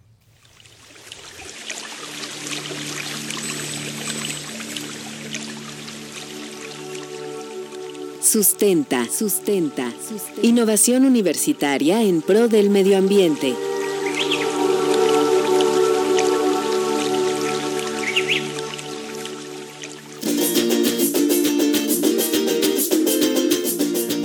Buenas tardes a todos los radioescuchas de Prisma RU. Agradezco su amable atención y le doy la bienvenida a este espacio de sustenta. Hoy hablaremos acerca de la importancia de las abejas. ¿Sabía usted que estas son las responsables de la polinización de diversos productos que llegan a nuestra mesa? En un escenario catastrófico, si llegaran a desaparecer, se afectaría al 84% de las más de 200 especies de cultivos. De acuerdo con la Organización de las Naciones Unidas, el 75% de los cultivos a nivel mundial como frutas, hortalizas y semillas que se consumen diariamente dependen de la polinización de estos insectos. Tihani Muhammad Bande, presidente de la Asamblea General de la ONU, considera que el aporte a la economía mundial de las abejas y otros animales polinizadores asciende a 557 mil millones de dólares al año. En México hay aproximadamente 46 especies de abejas nativas sin aguijón. Las civilizaciones antiguas como mayas, olmecas, zapotecas o mexicas conocían las virtudes de la miel y era un tributo para los gobernantes. En el marco del Día Mundial de las Abejas, que se conmemora el 20 de mayo, decidimos platicar con el doctor Tonatiu Alejandro Cruz Sánchez, responsable del Laboratorio del Servicio de Análisis de Propóleos y académico de la Facultad de Estudios Superiores Cuautitlán, acerca de las abejas y su importancia. Doctor Tonatiu Cruz Sánchez, muchas gracias por aceptar participar en este espacio de sustenta. ¿Nos podría explicar cuál es la importancia de las abejas en nuestra vida diaria? En forma general, la, repercusión que tiene en, nuestras vidas la abeja, podemos decirlo en tres o cuatro. Uno, este, la alimentación, ¿no? Del 80%, como lo hemos comentado, de los cultivos donde tenemos alimentación tanto para el ser humano como a nuestros animales proviene de la de las abejas, ¿no? Punto número dos, el, los productos terapéuticos o productos medicinales. Encontramos aquí, bueno, aparte de la miel, pues el propóleo, la, la jalea real, el polen, ¿no? Y la cera. Muy importante dentro de los productos que se utilizan como preventivos, como estimulantes de crecimiento, como protectivos. Las abejas contribuyen además a la producción de materia prima como el algodón, así como a la generación de oxígeno. Escuchemos al doctor Tonatiu Cruz Sánchez. En el caso de la vestimenta, de la producción del algodón Depende mucho de la polinización. Estamos hablando que en, algunos países y en otros, bueno, el promedio que se, se da es que aproximadamente el 30% de la producción de algodón se requiere de la, de la presencia de, nuestras abejas. Eh, la polinización como tal, obviamente la producción de, vegetales y de plantas, no solamente plantas eh, a nivel de producción o de alimentos, sino en general todo. Y esto eh, se dice o se comenta que hay un, de un 10 a un 20% de, de producción de oxígeno. Entonces, se calcula que en algunos casos la producción de oxígeno viene derivado de la producción de la polinización. Según datos de la Secretaría de Agricultura y Desarrollo Rural, nuestro país es el octavo productor de miel y la tercera potencia mundial en exportación. Se espera que en los próximos años aumente 22.4% su producción en territorio nacional, lo que se traduce en 66.270 toneladas. Según esta Secretaría, el principal mercado consumidor de miel mexicana es Alemania, seguida de Estados Unidos y Reino Unido. Escuchemos al doctor Cruz Sánchez, quien nos habla al respecto. Nada más para darles una idea, los alemanes, de cada 10 litros de miel que consumen, se calcula que entre 7 y 8 son mieles de México. Y en cambio, aquí en México solamente consumimos de aproximadamente unos 300 gramos, se calcula, de esta miel. ¿Cuál es la importancia de las abejas en el ámbito de la medicina? El uso de miel, propóleo, jalea real ¿no? que ha sido ancestralmente utilizada. Y en este momento estamos en, en esta pandemia, la producción, distribución y venta de estos productos se ha incrementado. Las abejas se ven amenazadas por los sistemas agrícolas agresivos que destruyen su hábitat, así como las granjas apicultoras, el uso de plaguicidas y el mismo cambio climático. La contaminación del aire reduce la potencia de los mensajes químicos que emiten las flores para que las abejas y otros insectos las localicen. Diversas organizaciones y activistas alrededor del mundo han reconocido la importancia de las abejas y el posible escenario catastrófico ante su desaparición. Por su parte, el doctor Tonatiu Cruz Sánchez considera que 4% de las más de 200 especies de cultivos se verían afectadas, y de estas, 100 proporcionan el 90% de los alimentos en el mundo. La humanidad enfrentaría entonces un problema grave de desabasto de alimentos. Aprender acerca de la importancia de las abejas y su cuidado es tarea de todos. Si tienes alguna duda o comentario, puedes compartirlo a través de las redes sociales de Prisma RU o directamente en mi Twitter personal. Me encuentras como arroba Daniel Medios TV. Para Radio UNAM, Daniel Olivares Aranda.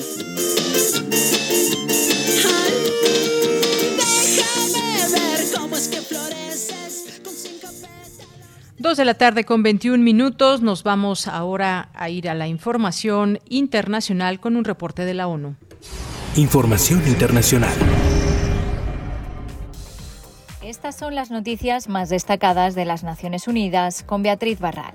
El número de muertes por COVID-19 ha superado este miércoles los 4 millones, anunció el director general de la Organización Mundial de la Salud. El doctor Tedros matizó que la cifra es seguramente una estimación menor al número real de muertos por la pandemia, que se encuentra en un momento peligroso. Tedros advirtió que mientras muchos países con altas tasas de vacunación ya están relajando sus medidas sanitarias, en otras zonas siguen aumentando los contagios y hospitalizaciones. Las variantes actualmente están ganando la carrera contra las vacunas por la distribución y producción desiguales que también amenazan la recuperación global.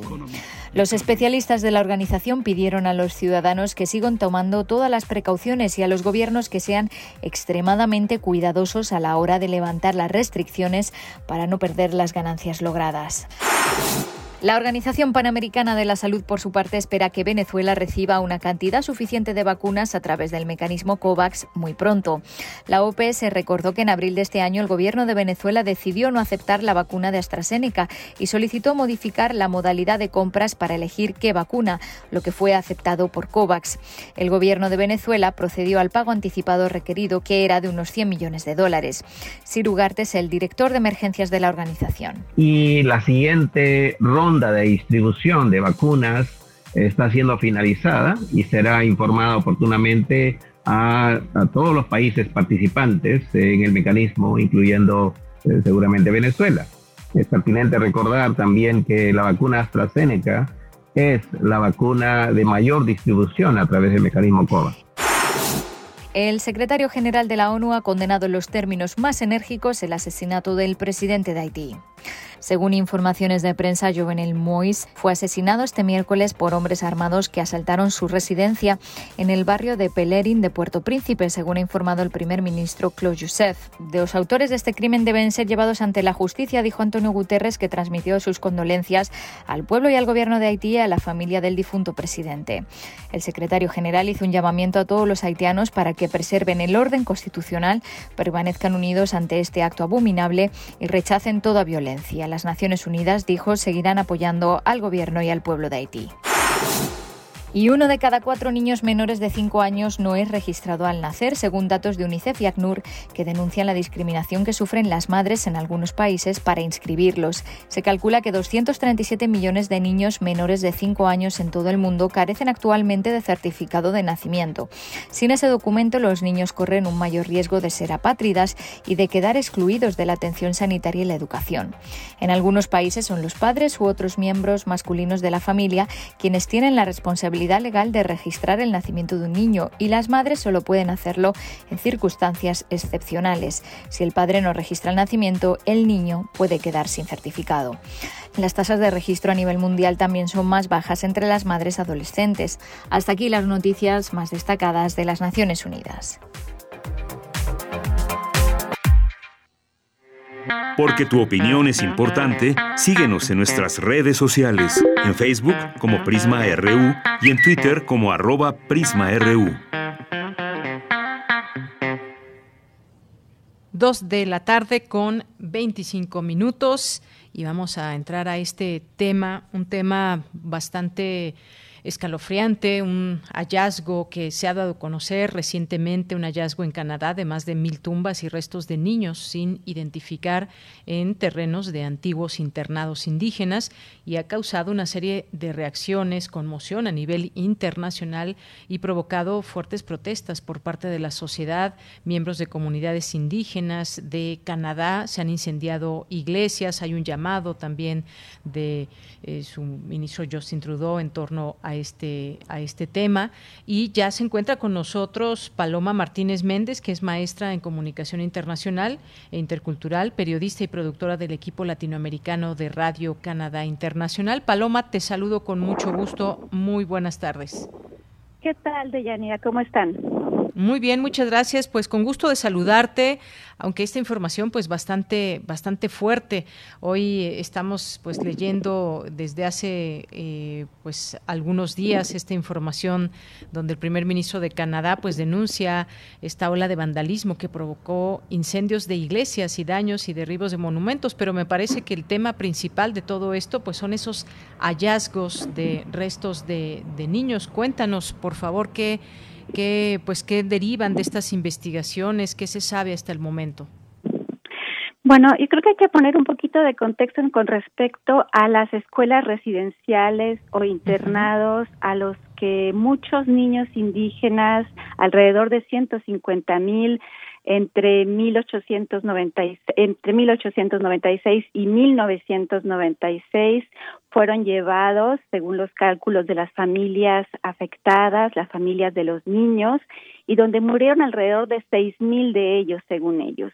Entonces, en este contexto, recientemente, desde finales de mayo, escuchamos hablar de nuevos descubrimientos que habían sido realizados por las familias de las víctimas en las que se reconoció, se este, pudo ver a través de una tecnología avanzada de arqueología, que había en algunos de los terrenos de las de las de los antiguos internados indígenas había restos de niños de cuerpos de niños que habían sido enterrados y que estaban profundamente en el, en el terreno, particularmente en la región de Kamloops, en Columbia Británica, en el oeste de Canadá.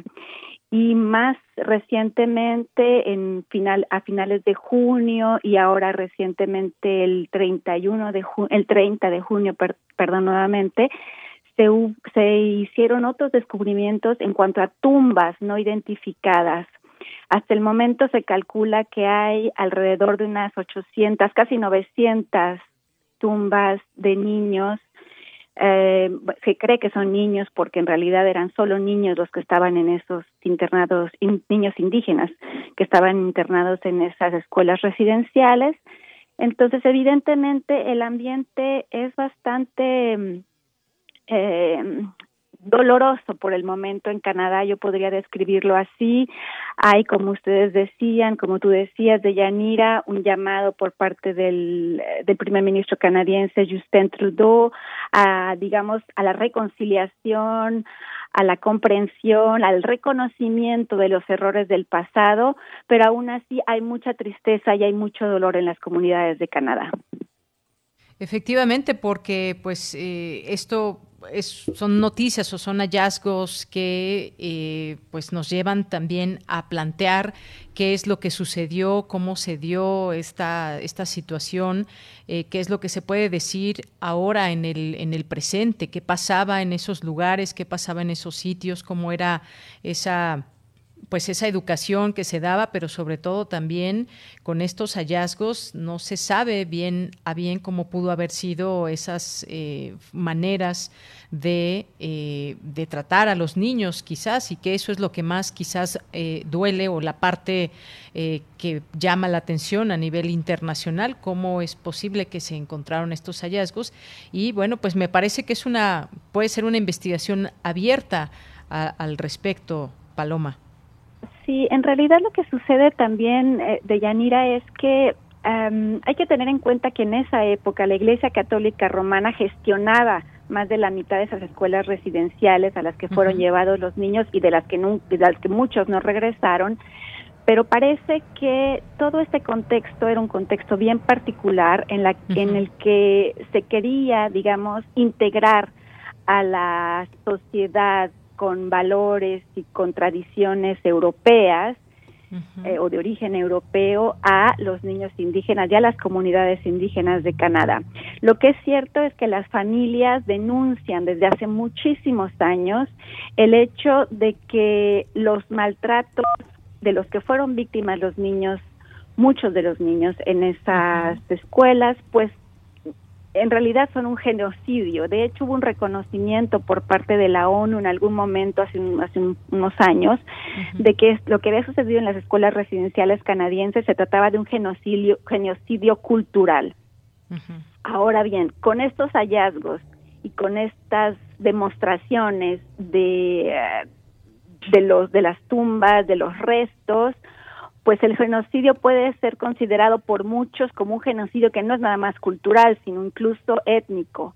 Entonces hay un hay una preocupación por parte de la sociedad canadiense, de alguna manera hay un sentimiento de culpa de una gran parte de la población porque hay un hay un digamos, de una, cierta manera, no desde, que tuvo lugar esto en, en, las escuelas residenciales, hubo como una especie de rompimiento, como hubo tanta, tanta intención de integrarlos, después la sociedad canadiense dijo, no los integremos, dejémoslos en paz.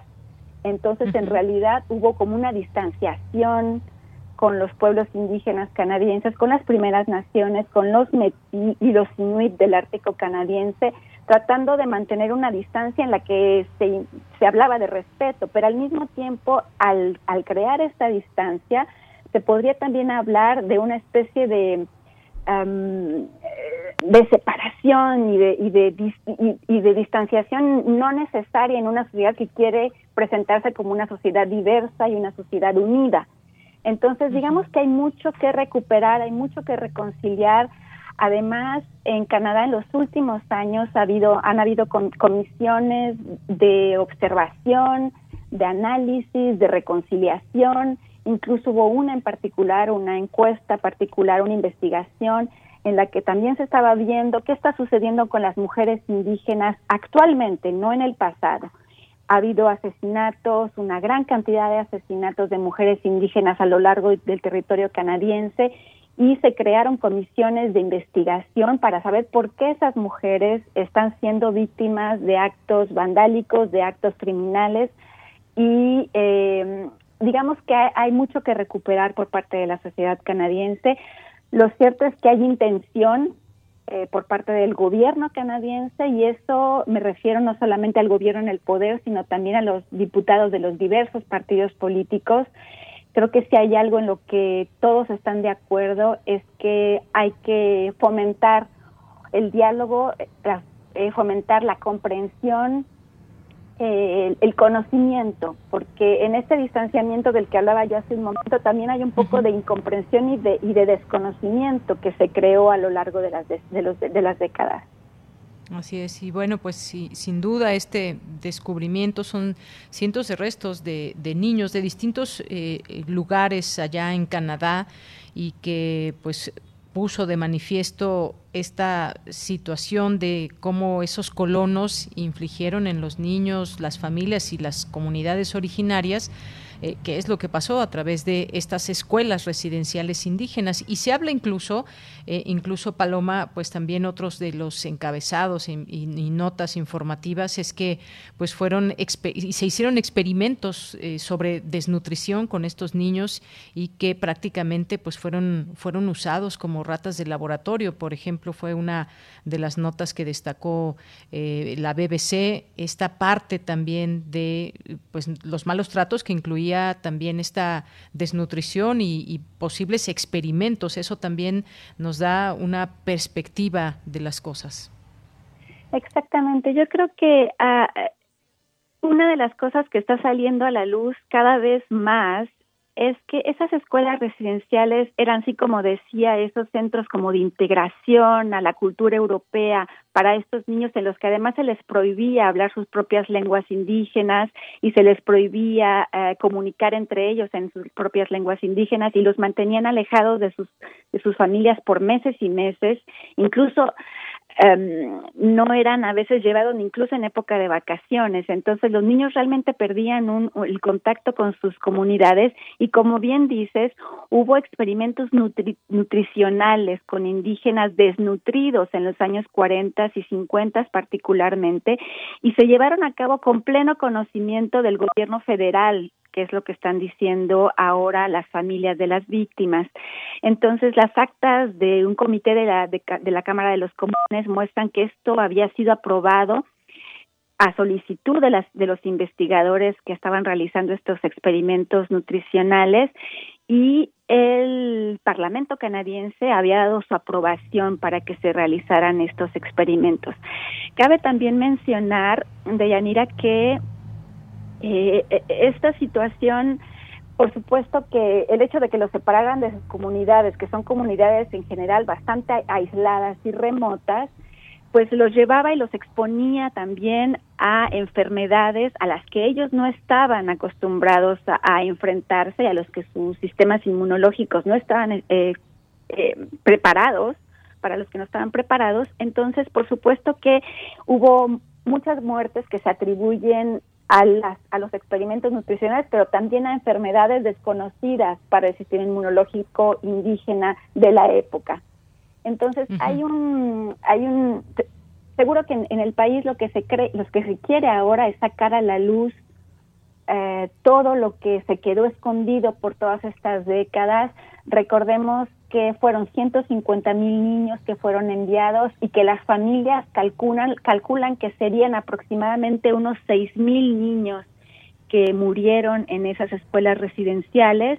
Y por el momento solo se han descubierto como decía yo, alrededor de 900 tumbas no identificadas y 215 cuerpos identificados como niños indígenas en uno de los internados. Entonces, probablemente que este es solo el inicio de lo que queda por venir.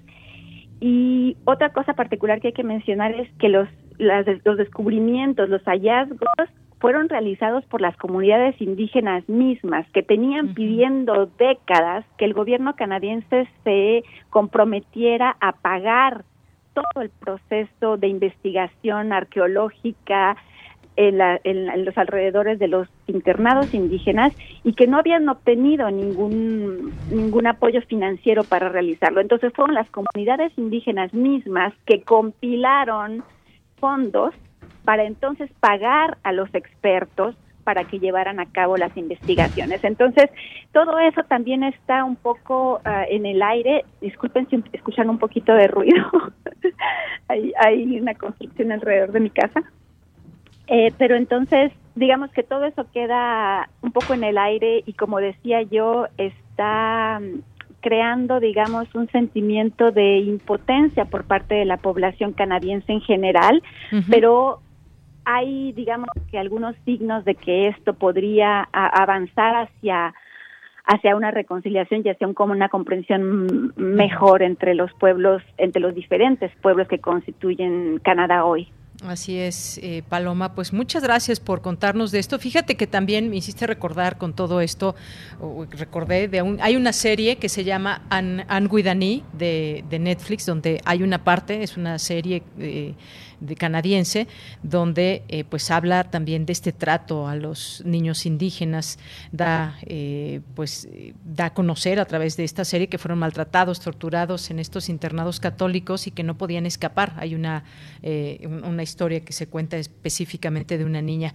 Nada más pues traerlo a colación que, que es algo que, que no es nuevo, vaya, y que se sabe y hoy que se descubren estos restos, pues por supuesto toma un, un cariz muy intenso. Pues muchas gracias, Paloma Martínez, por estar con nosotros. Te agradezco en verdad haber estado aquí en Prisma RU de Radio UNAM. Un placer estar con ustedes y por supuesto lo único que quisiera decir rápidamente es que no estamos no estamos tarde para empezar a comprender lo que pasó y que es el momento de comenzar a interesarnos en esto porque no no solo sucedió en Canadá, hay también eh, informaciones como que este tipo de cosas sucedieron también en Estados Unidos e incluso en Australia. Entonces creo que es momento de, de, solo enterarnos para, para saber qué podemos qué podemos analizar juntos. Bien, pues muchísimas gracias por estar con nosotros hoy, Paloma. Buenas tardes. Un gusto, hasta luego. Hasta luego, Paloma Martínez Méndez, periodista eh, y productora del equipo latinoamericano de Radio Canadá Internacional. Continuamos. Y nos vamos con Dulce Conciencia, que nos tiene lo siguiente.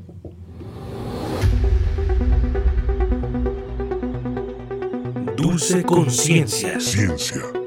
En Prisma Saludo con mucho gusto al auditorio de Prisma RU. Hoy en Dulce Conciencia vamos a platicar sobre cómo se están recolectando y analizando los datos de contagios de COVID-19, ya con una buena parte de la población vacunada y pues desde luego a propósito del anuncio de la llamada tercera ola de contagios. Recordemos que la UNAM cuenta con la plataforma de información geográfica sobre la enfermedad, pero antes de pasar a la entrevista con el especialista a cargo de esta plataforma, los invito a que escuchemos un poco de información al respecto.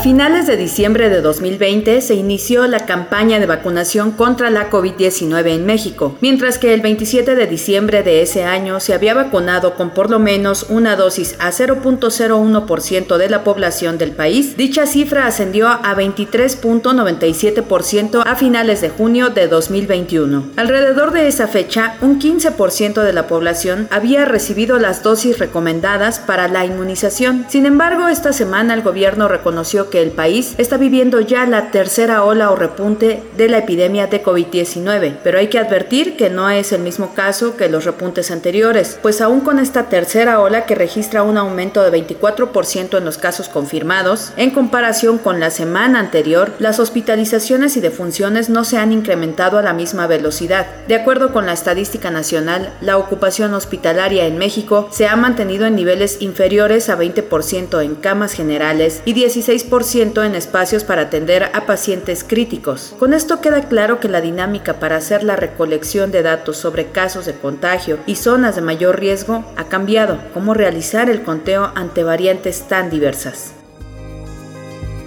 Y sobre el tema, el doctor Adrián Gilardi, investigador del Centro de Investigaciones en Geografía Ambiental de la UNAM y coordinador de la Plataforma de Información Geográfica sobre COVID-19 de la UNAM, comenta que el conteo ha podido seguirse con el mismo sistema que desde un principio manejó la plataforma y que la población se ha servido mucho de estos datos recabados. Vamos a escuchar qué fue lo que nos dijo. La plataforma ha seguido mm, igual que desde los últimos ocho o nueve meses. Está lo que, lo que hemos dicho siempre, 100% automatizada.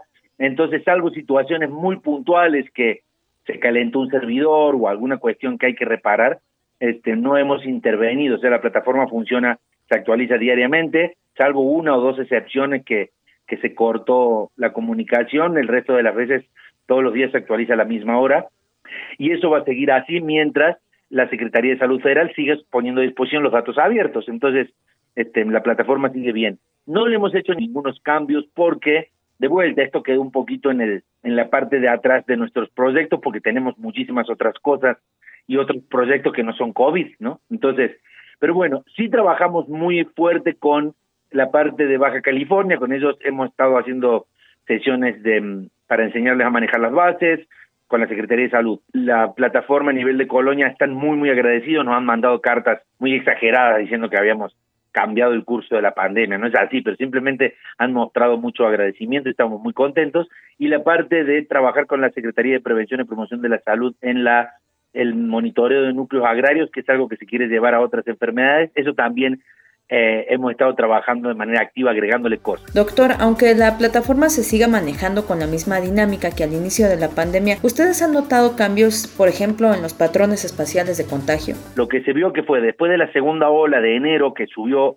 muchísimo los contagios, después bajó, ¿no? ¿Y por qué bajó? En parte no se sabe exactamente, pero tiene que ver con cuestiones de contagios, ¿no? Entonces, cuando la gente se va contagiando, pues va creando inmunidad natural. Nosotros tenemos un estimativo que es muy es muy amplio porque está hecho atrás de un sobre, como dicen los americanos, back of the envelope, donde nosotros estimamos que entre 35 millones y 90 millones de mexicanos se han contagiado de manera natural y bueno, han, no, no, han, no pasado a mayores. Em, hay un estudio mucho más certero que es con pruebas de eh, anticuerpos que mide la inmunidad adquirida y la estimación oficial es de 32 millones, o sea, en nuestro límite más bajo. Pero bueno, cuando eso es así, mm, sobre todo porque estos, estas millones de personas no están distribuidas al azar, sino que están aglomeradas en centros de alto contagio, como Ciudad de México, ¿no? Entonces la proporción de personas que han tenido el virus en los centros urbanos ha sido mayor, entonces hace que vaya más lento el virus. La otra es la vacunación, ¿no? La vacunación hace que, que baje eh, la incidencia un poquito. Doctor, ¿cómo mantener la calma ante este nuevo repunte? ¿Por qué se ha dado si ya hay una buena parte de la población vacunada? Estamos viendo un pequeño repunte, tímido, pero que puede afectar. Eh, es, tímido el repunte, no es, no es acelerado como en la segunda ola, sí, sí sigue subiendo, por ejemplo, en lugares como Yucatán, Quintana Roo, bueno, se ve en el semáforo del gobierno, o sea, es, espacialmente está desagregado en ciertos espacios, y eso tiene que ver con eh, que a medida que vas vacunando a las personas mayores, las cepas más agresivas prosperan, porque son las que van a contagiar más gente. Entonces hay hospitalizaciones y empieza a aumentar el número de muertos. Este, de, vuelta, de manera tímida. Otra cosa que a mi parecer, esto es muy personal, eh, ha, hecho que, esta que estos contagios empiecen a aumentar, ha sido el fin un poquito, mm, no sé si decirlo con pompa y circunstancia de, la, de las conferencias, porque de alguna manera yo como lo sentí fue, hasta aquí llegan las conferencias, pero de alguna manera la gente siente que eso marca el final de la pandemia y yo he visto mucho más movilidad, ¿no? Es como un mensaje diciendo, bueno, ya estamos del otro lado, y de un día para el otro la movilidad aumenta tremendamente porque la gente empieza a salir pensando que ya terminó. Es, es muy sutil, ¿no? Pero eso puede ser la otra. Y la última son las variantes. Entonces hay variantes que simplemente contagian más. Entonces van más rápido. En algunos lugares la tercera ola pues ha sido mucho más rápido que acá. Le pido por favor que nos comente, doctor, además de esta situación que se da entre las variantes del virus y las vacunas, esto que nos acaba de platicar, ¿qué otros factores pueden contribuir a este repunte? Ahora que regresemos a clases yo creo que va a subir más. Pero bueno, hay que ver, eso es lo que nos está mostrando el gráfico. Ahora la cosa es vacunar la mayor cantidad de gente posible. Las vacunas no son perfectas, es decir, de 100 vacunados puede ser que en todos se evite la muerte, pero de un millón de vacunados, claro que va a haber gente que se va a contagiar y se va a morir. Va a haber gente vacunada que va a morir de COVID, pero la proporción es bajitísima, pero estamos hablando de 120 millones de mexicanos. Entonces, para evitar eso, habría que evitar que esas personas vacunadas de, de edad mayor se contagien y para evitar eso tiene que estar en las escuelas o en los espacios públicos. Si los niños están siendo un foco de transmisión, pues el virus va a llegar a las casas y en las casas, aunque los mayores estén vacunados, uno de 50 mil casas, claro que le va a ir mal, ¿no? No, no, es, no, es, no son perfectas las vacunas. Y bueno, rápidamente, doctor, le pido que nos platique, por favor, un poquito de los proyectos que tenga, que tenga planeado su equipo de trabajo a partir de la experiencia de la realización de esta plataforma de información geográfica sobre COVID-19. Mi experiencia en este año y medio de trabajar en esto, digamos, ha sido que esta plataforma nosotros nos la pidió la coordinación de la investigación científica, William Lee. Le hicimos y todo salió bien, pero le hicimos en la UNAM. En cambio, el trabajo que estamos haciendo con los núcleos agrarios o el trabajo en Baja California viene de una demanda del sector salud y eso es mucho más veloz, productivo. Entonces, ahí sí va a haber más más trabajo y más modernización y más cambio, por así decirlo. Y Baja California es increíble, las, las flores que nos han echado son, como te digo, demasiadas. Ahora le estamos dando un curso de R, luego vamos a dar, como te digo, una plática junto con el sector salud, entonces han estado muy contentos con el trabajo y ahí la retribución es muy diferente porque es, estás haciendo algo que te están pidiendo. En esto, de alguna manera, un poquito fue como para la UNAM, con la visión de, que la UNAM aporte conocimiento y aporte difusión, pero eh, cuando viene del sector salud, eso sí se usa para tomar decisiones, ¿no? Mientras que en este caso es simplemente una página informativa para el público en general. ¿no? Y bueno, agradezco mucho al doctor Adrián Gilardi que nos haya proporcionado esta información tan importante aquí en Dulce Conciencia de Prisma RU. Les recuerdo que él es investigador del Centro de Investigaciones en Geografía Ambiental de la UNAM. Yo me despido, agradezco mucho su atención y los dejo ya nada más con una frasecita. Muy buenas tardes.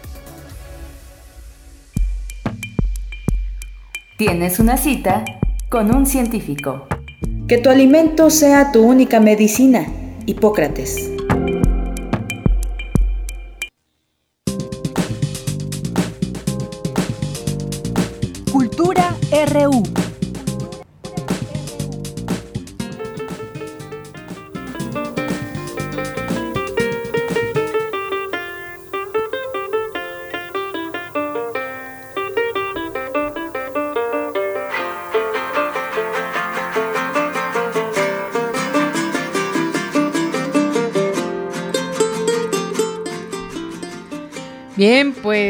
Ya escuchamos música y además ya está ahí Montserrat Muñoz, Monse Magia, que siempre trae la música por dentro. ¿Cómo estás, Monse? Hola, ¿qué tal? De Yanira y el colazo, también ahí sonando lo mucho que te quiero y lo mucho que nos das.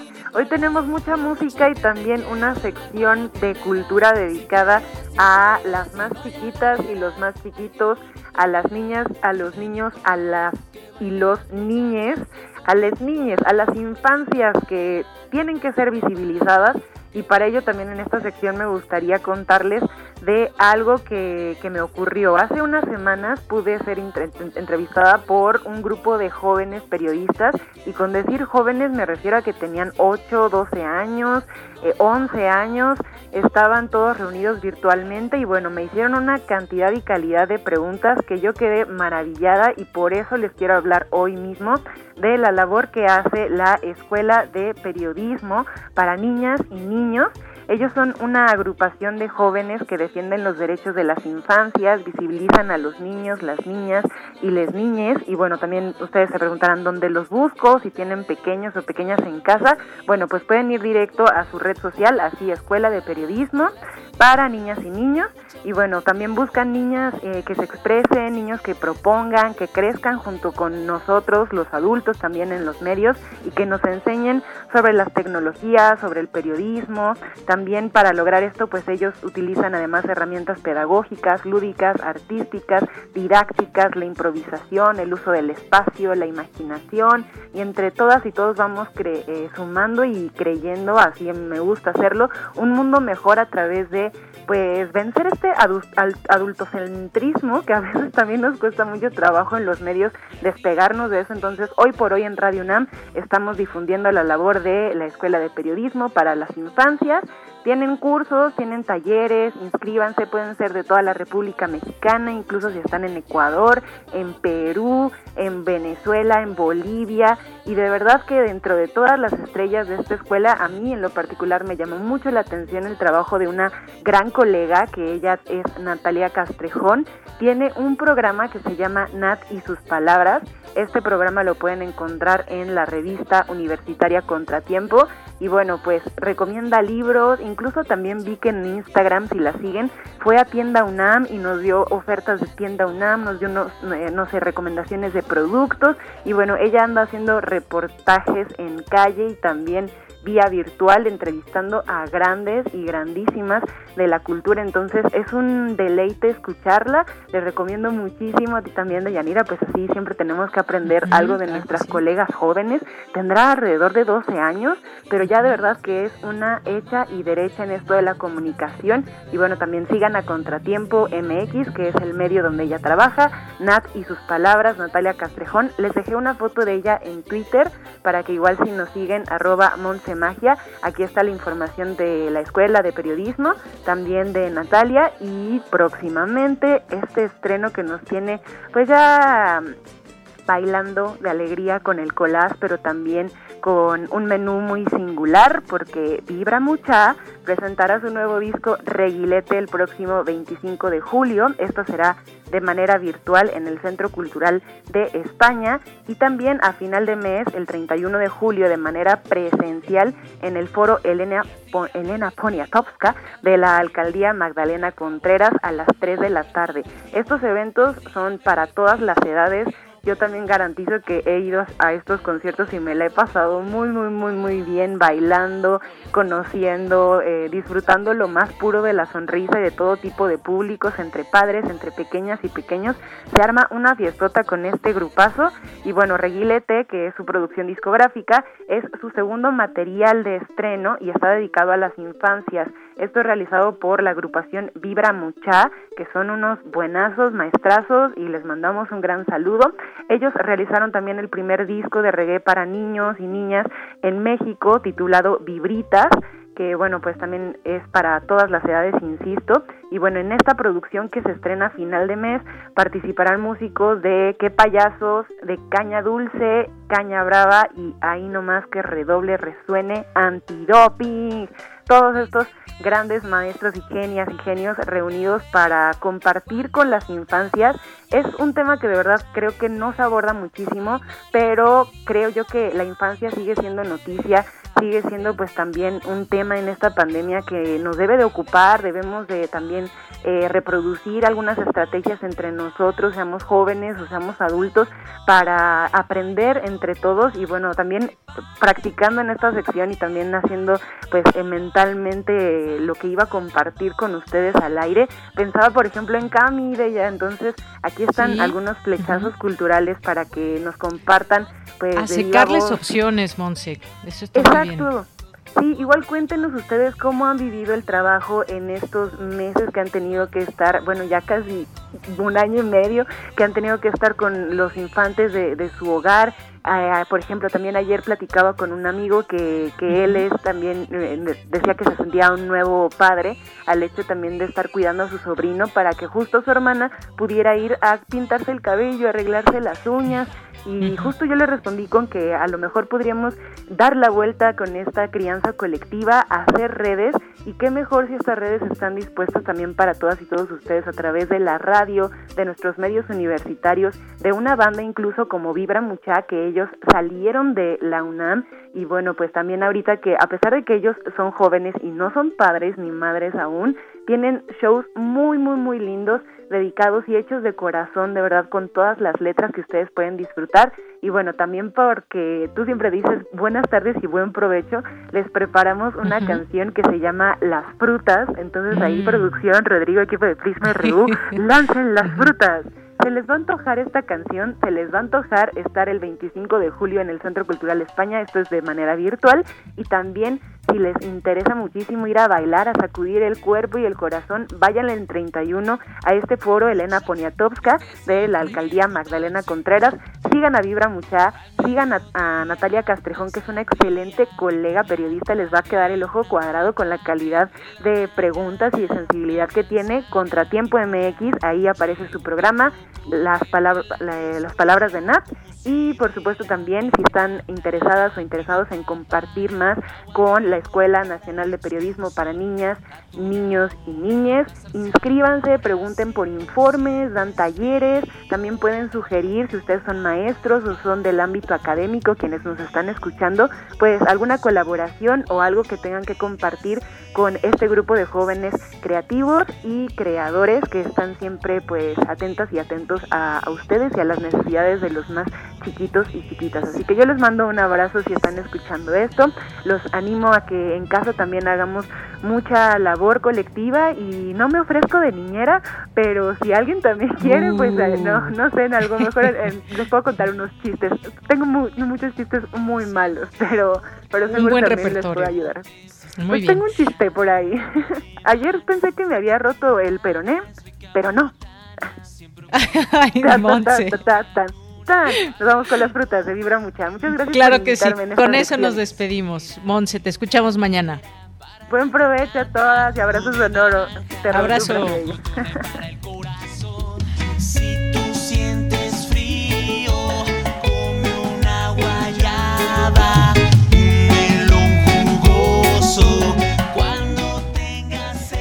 Bueno, pues llegamos al final de esta emisión, ahora con estas ideas que nos deja, con esta música que nos deja Montserrat, pues bueno, sería buena idea comer hoy frutas nada más, así no cocinamos, estaría bien.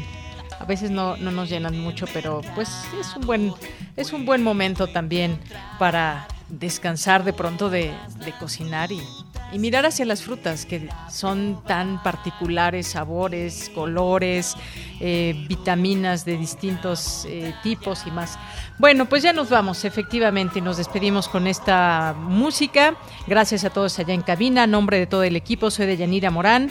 Que tenga muy buena tarde y como bien lo dijo Monse, que tenga muy buen provecho. Hasta mañana.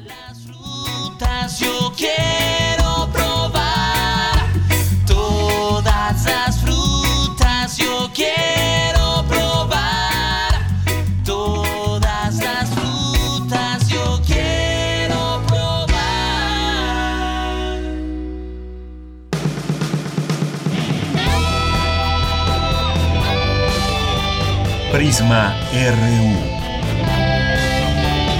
Relatamos al mundo.